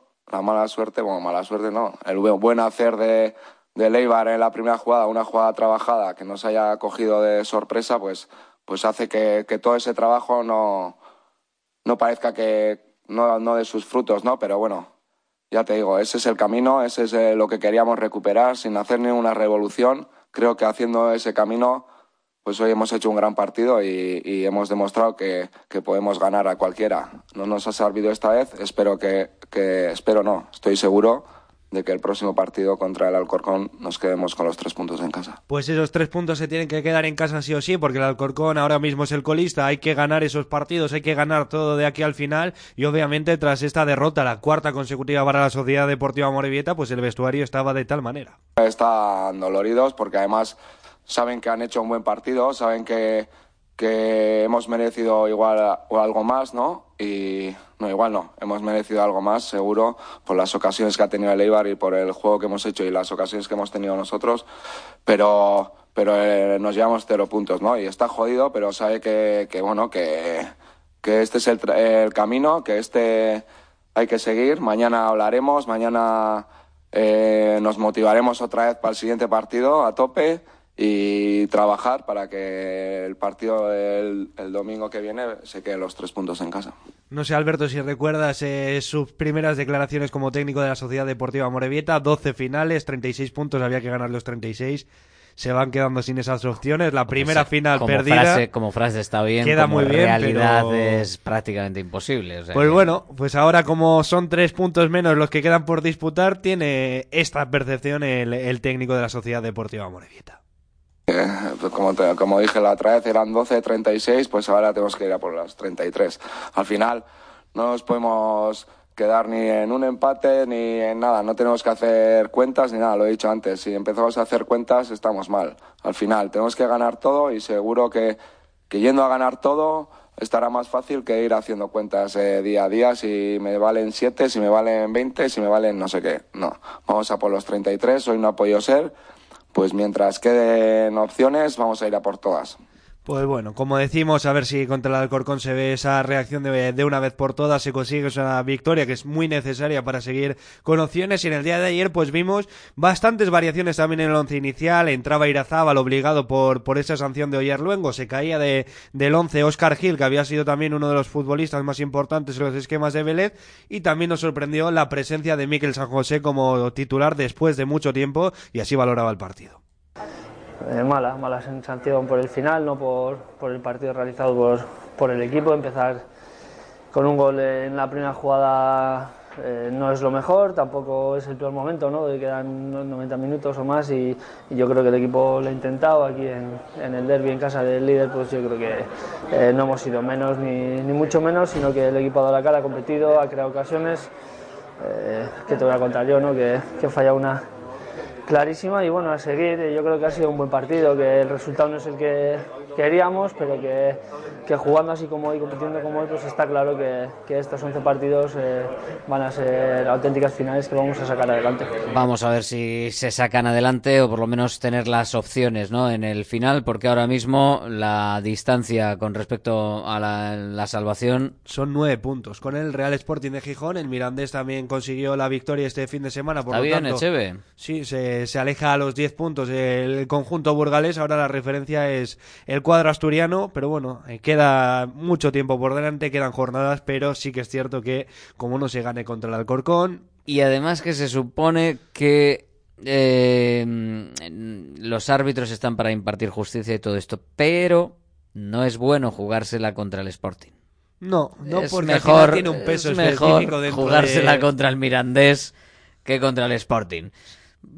Ya, llamadme, eh, eh, no sé, si suspicaz o mal pensado, no sé cuál de las dos, ¿eh? pero, pero vamos, que está complicada la cosa así. ¿eh? Sí, sí, está la situación complicada, pero bueno, como decimos, tiene que empezar ya desde el domingo a las 2 del mediodía ese partido contra el eh, conjunto madrileño, contra el Alcorcón. En el día de hoy han entrenado con esa sesión de recuperación y mañana ya contarán con día de descanso para el miércoles volver ya a tope para preparar ese compromiso, como decimos, vital frente al colista. Pues ese compromiso yo creo que va a determinar qué va a pasar en el final de la temporada, porque si no le ganas al colista, pues evidentemente siendo uno de los que está peleando ahí, pues lo tienes lo tienes complicado. Más del fútbol, tenemos algo de la femenina. Sí, eh, hablábamos el otro día de esa precandidatura de Ainhoa Tirapo a presidir esa Sí. primera liga femenina de fútbol profesional. Decíamos que hoy se iban a reunir para la votación de los estatutos de esa primera liga y se han aprobado con unanimidad. Ahora solo cono- eh, falta conocer quién va a ser el presidente de- o presidenta de, de esa liga fútbol profesional. Ainhoa Tirapó es una de las candidatas y bueno, que con el paso de los tiempos durante esta semana imagino que empezarán a salir otros nombres, pero yo creo que es un paso espectacular para el fútbol femenino español. Llevábamos mucho tiempo detrás de, de esta iniciativa de que la liga fuera profesional, había muchas, desde la federación, muchas eh, medidas para que eso poquito a poco fuera pasando. El Consejo Superior de Deportes también tenía que, que entrar de lleno en esa lucha y finalmente pues se ha conseguido firmar esos estatutos que yo creo que es una noticia espectacular para el conjunto rojiblanco porque también creo que, que la profesionalización va a ayudar a que se iguale un poquito más la competición porque hay que recordar que el Barça ya es campeón de liga Sí. después de esta jornada. Lo del Barça es una cosa escandalosa. Bueno, pues empezamos por el fútbol femenino y repasamos todo Sí, lo demás. vamos a hablar de la victoria del conjunto rojiblanco. Fue el sábado a las 12 y cuarto del mediodía en el campo número 2 de Lezama frente al Madrid Club de Fútbol Femenino. Llevaban desde el 9 de febrero sin conseguir una victoria las leonas y necesitaban pues volver a reencontrarse con esos tres puntos frente a su público, frente al Madrid Club de Fútbol Femenino. Y la cosa no empezó nada bien porque en el minuto 2 un gol de Jayce para las madrileñas les adelantaban el marcador y ponía a contracorriente el partido para el conjunto rojiblanco que en un minuto mágico en, eh, entre el 43 y 44 de la primera mitad con dos goles de Yulema Corres y otro de Ane Azcona con un golazo espectacular de cabeza pues dieron la vuelta al marcador en el segundo tiempo un eh, ejercicio de sacrificio por parte de las leonas que impidieron que, que llegaran las madrileñas con claridad a área rival y pudieron mantener esa renta que es buena y por otro lado también en el Bilbao Athletic en el otro equipo del eh, eh, que jugaba en el campo número 2 de Lezama el conjunto dirigido por Pachi Salinas necesitaba también esos tres puntos frente a un eh, rival directo como es el Dus Internacional de Madrid y con un gran partido en el que también hicieron eh, valer esa renta de 1 a 0 con un gol de Artola en el minuto 47, pues les valió para llevarse esta victoria que les hace escalar hasta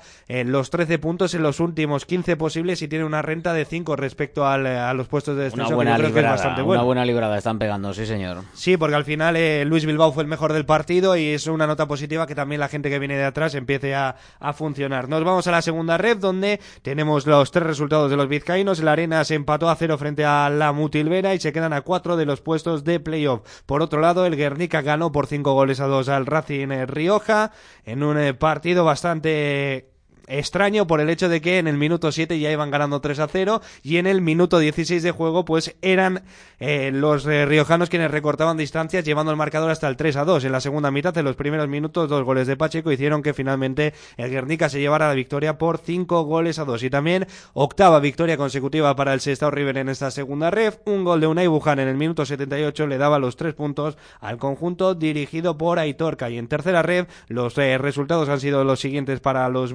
vizcaínos en la horrera de Ondarroa caía en Guipúzcoa frente al Beasain por 3 goles a 0 1 a 2 ganó el Urduliz frente a la Pasaya cayó el Club Deportivo Vasconia frente al Lagunonac victoria contundente de la Sociedad Deportiva Deusto en Echesuri frente al Betty Gaste por 4 goles a 1 también victoria bastante contundente de la Cultural de Durango por 0 goles a 3 frente al Club Deportivo Vitoriano B empate a 3 entre Santucho y Portugalete 0 a 1 ganó la Sociedad Deportiva Leyoa en Revale frente al Uritarra y cayó el Baracaldo frente al Deportivo Alavés B por 1 a 2 en la Cesarre en un duelo bastante directo que deja pues en la clasificación un poquito más apretada. El Portugalete con tres empates seguidos se coloca con 63 puntos y el Alavés B pues ha logrado recortar distancias y se queda a dos. Algo que parecía bastante cómodo para el conjunto Harry hace unas semanas pues ya no es tan cómodo, pero lo bueno es que siguen otros dos equipos vizcaínos en puestos de playoff que son Baracaldo y Vasconia con 53 y se quedan muy cerquita Sociedad Deportiva Leyoa y Cultural de Durango con 49 y 48 respectivamente. A ver si metemos en la siguiente categoría los máximos posibles. Y un último apunte en el reto Iberdrola del fútbol femenino, el Athletic Club B cayó frente al Real Club Deportivo Español por tres goles a uno. Gracias, Iker. Hasta mañana. Vamos con lo que nos queda en el tintero. John Ballesteros, Polideportivo. Sí, en pelota este pasado fin de semana se disputó la segunda jornada de la liguilla del campeonato de parejas, donde a falta de la tercera y última jornada todavía está todo por decidir, aunque hay parejas que lo tienen muy encaminado para poder estar en la gran final del torneo. Es el caso de Altuna y Martija, que suman su segunda victoria en estas dos jornadas, tras vencer el sábado en un partido épico en el Abrit de Pamplona a Irribarría y Rezusta por 22 a 21. Por su parte, ayer domingo, en otro gran partido, Lasso e se llevaron la primera victoria en esta liguilla, ante Lezcano y Zabaleta por 22 a 18. De esta forma, la clasificación queda de la siguiente manera. Altuna y Martija lideran la liguilla con dos victorias en dos partidos, seguidos por Lasso e Ima, Ceribarría y Rezusta con una victoria y una derrota, siendo Lezcano y Zabaleta los colistas tras no haber podido ganar ningún partido en lo que va de semifinales. Aún así, todas las parejas mantienen sus opciones antes de la jornada final de la próxima semana. En hockey hierba, en la división de honor, mal fin de semana para el Jolaseta masculino que no pudo llevarse la victoria en ninguno de los dos partidos de liga disputados en los que se jugaba salir de los puestos de abajo. El sábado cayó por dos goles a uno frente al Barcelona, mientras que el domingo cayó por dos goles a cero ante el Junior catalán. Dos partidos complicados fuera de casa para los quechotarras que se mantienen como colistas de la categoría. En voleibol, en la Superliga 2, derrota del Estado femenino ante el San catalán por tres sets a uno.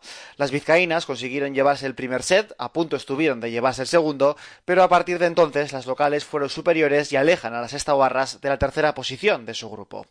En waterpolo, en la primera división femenina, fin de semana positivo para el Leyoa, ya que el sábado consiguió empatar a 9 ante el Molins de Rey, mientras que el domingo consiguió llevarse la victoria por 10 goles a 9 ante el Dos Hermanas Sevillano, un partido adelantado correspondiente a la vigésima jornada liguera. En hockey patines, en la Liga Oc Plata, contundente derrota del Jolaseta por 7 goles a 2 ante el Lloret Vila Esportiva, mientras que en categoría femenina, el Gaticaco Yusturi cayó en casa por 3 goles a 4 ante el Membibre Leonés. Y por último, en fútbol sala, sin jornada en la segunda división femenina.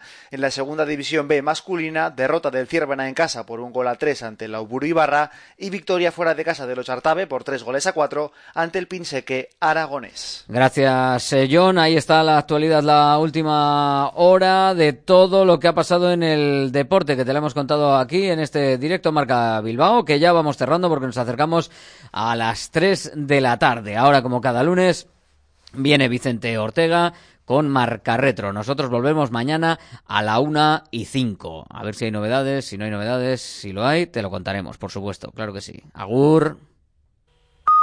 Y sé que tengo que aceptarlo porque los viejos tiempos nunca volverán.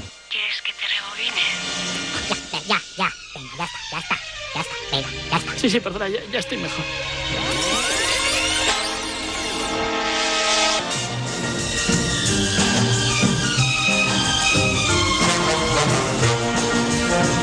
Marca Retro con Vicente Ortega.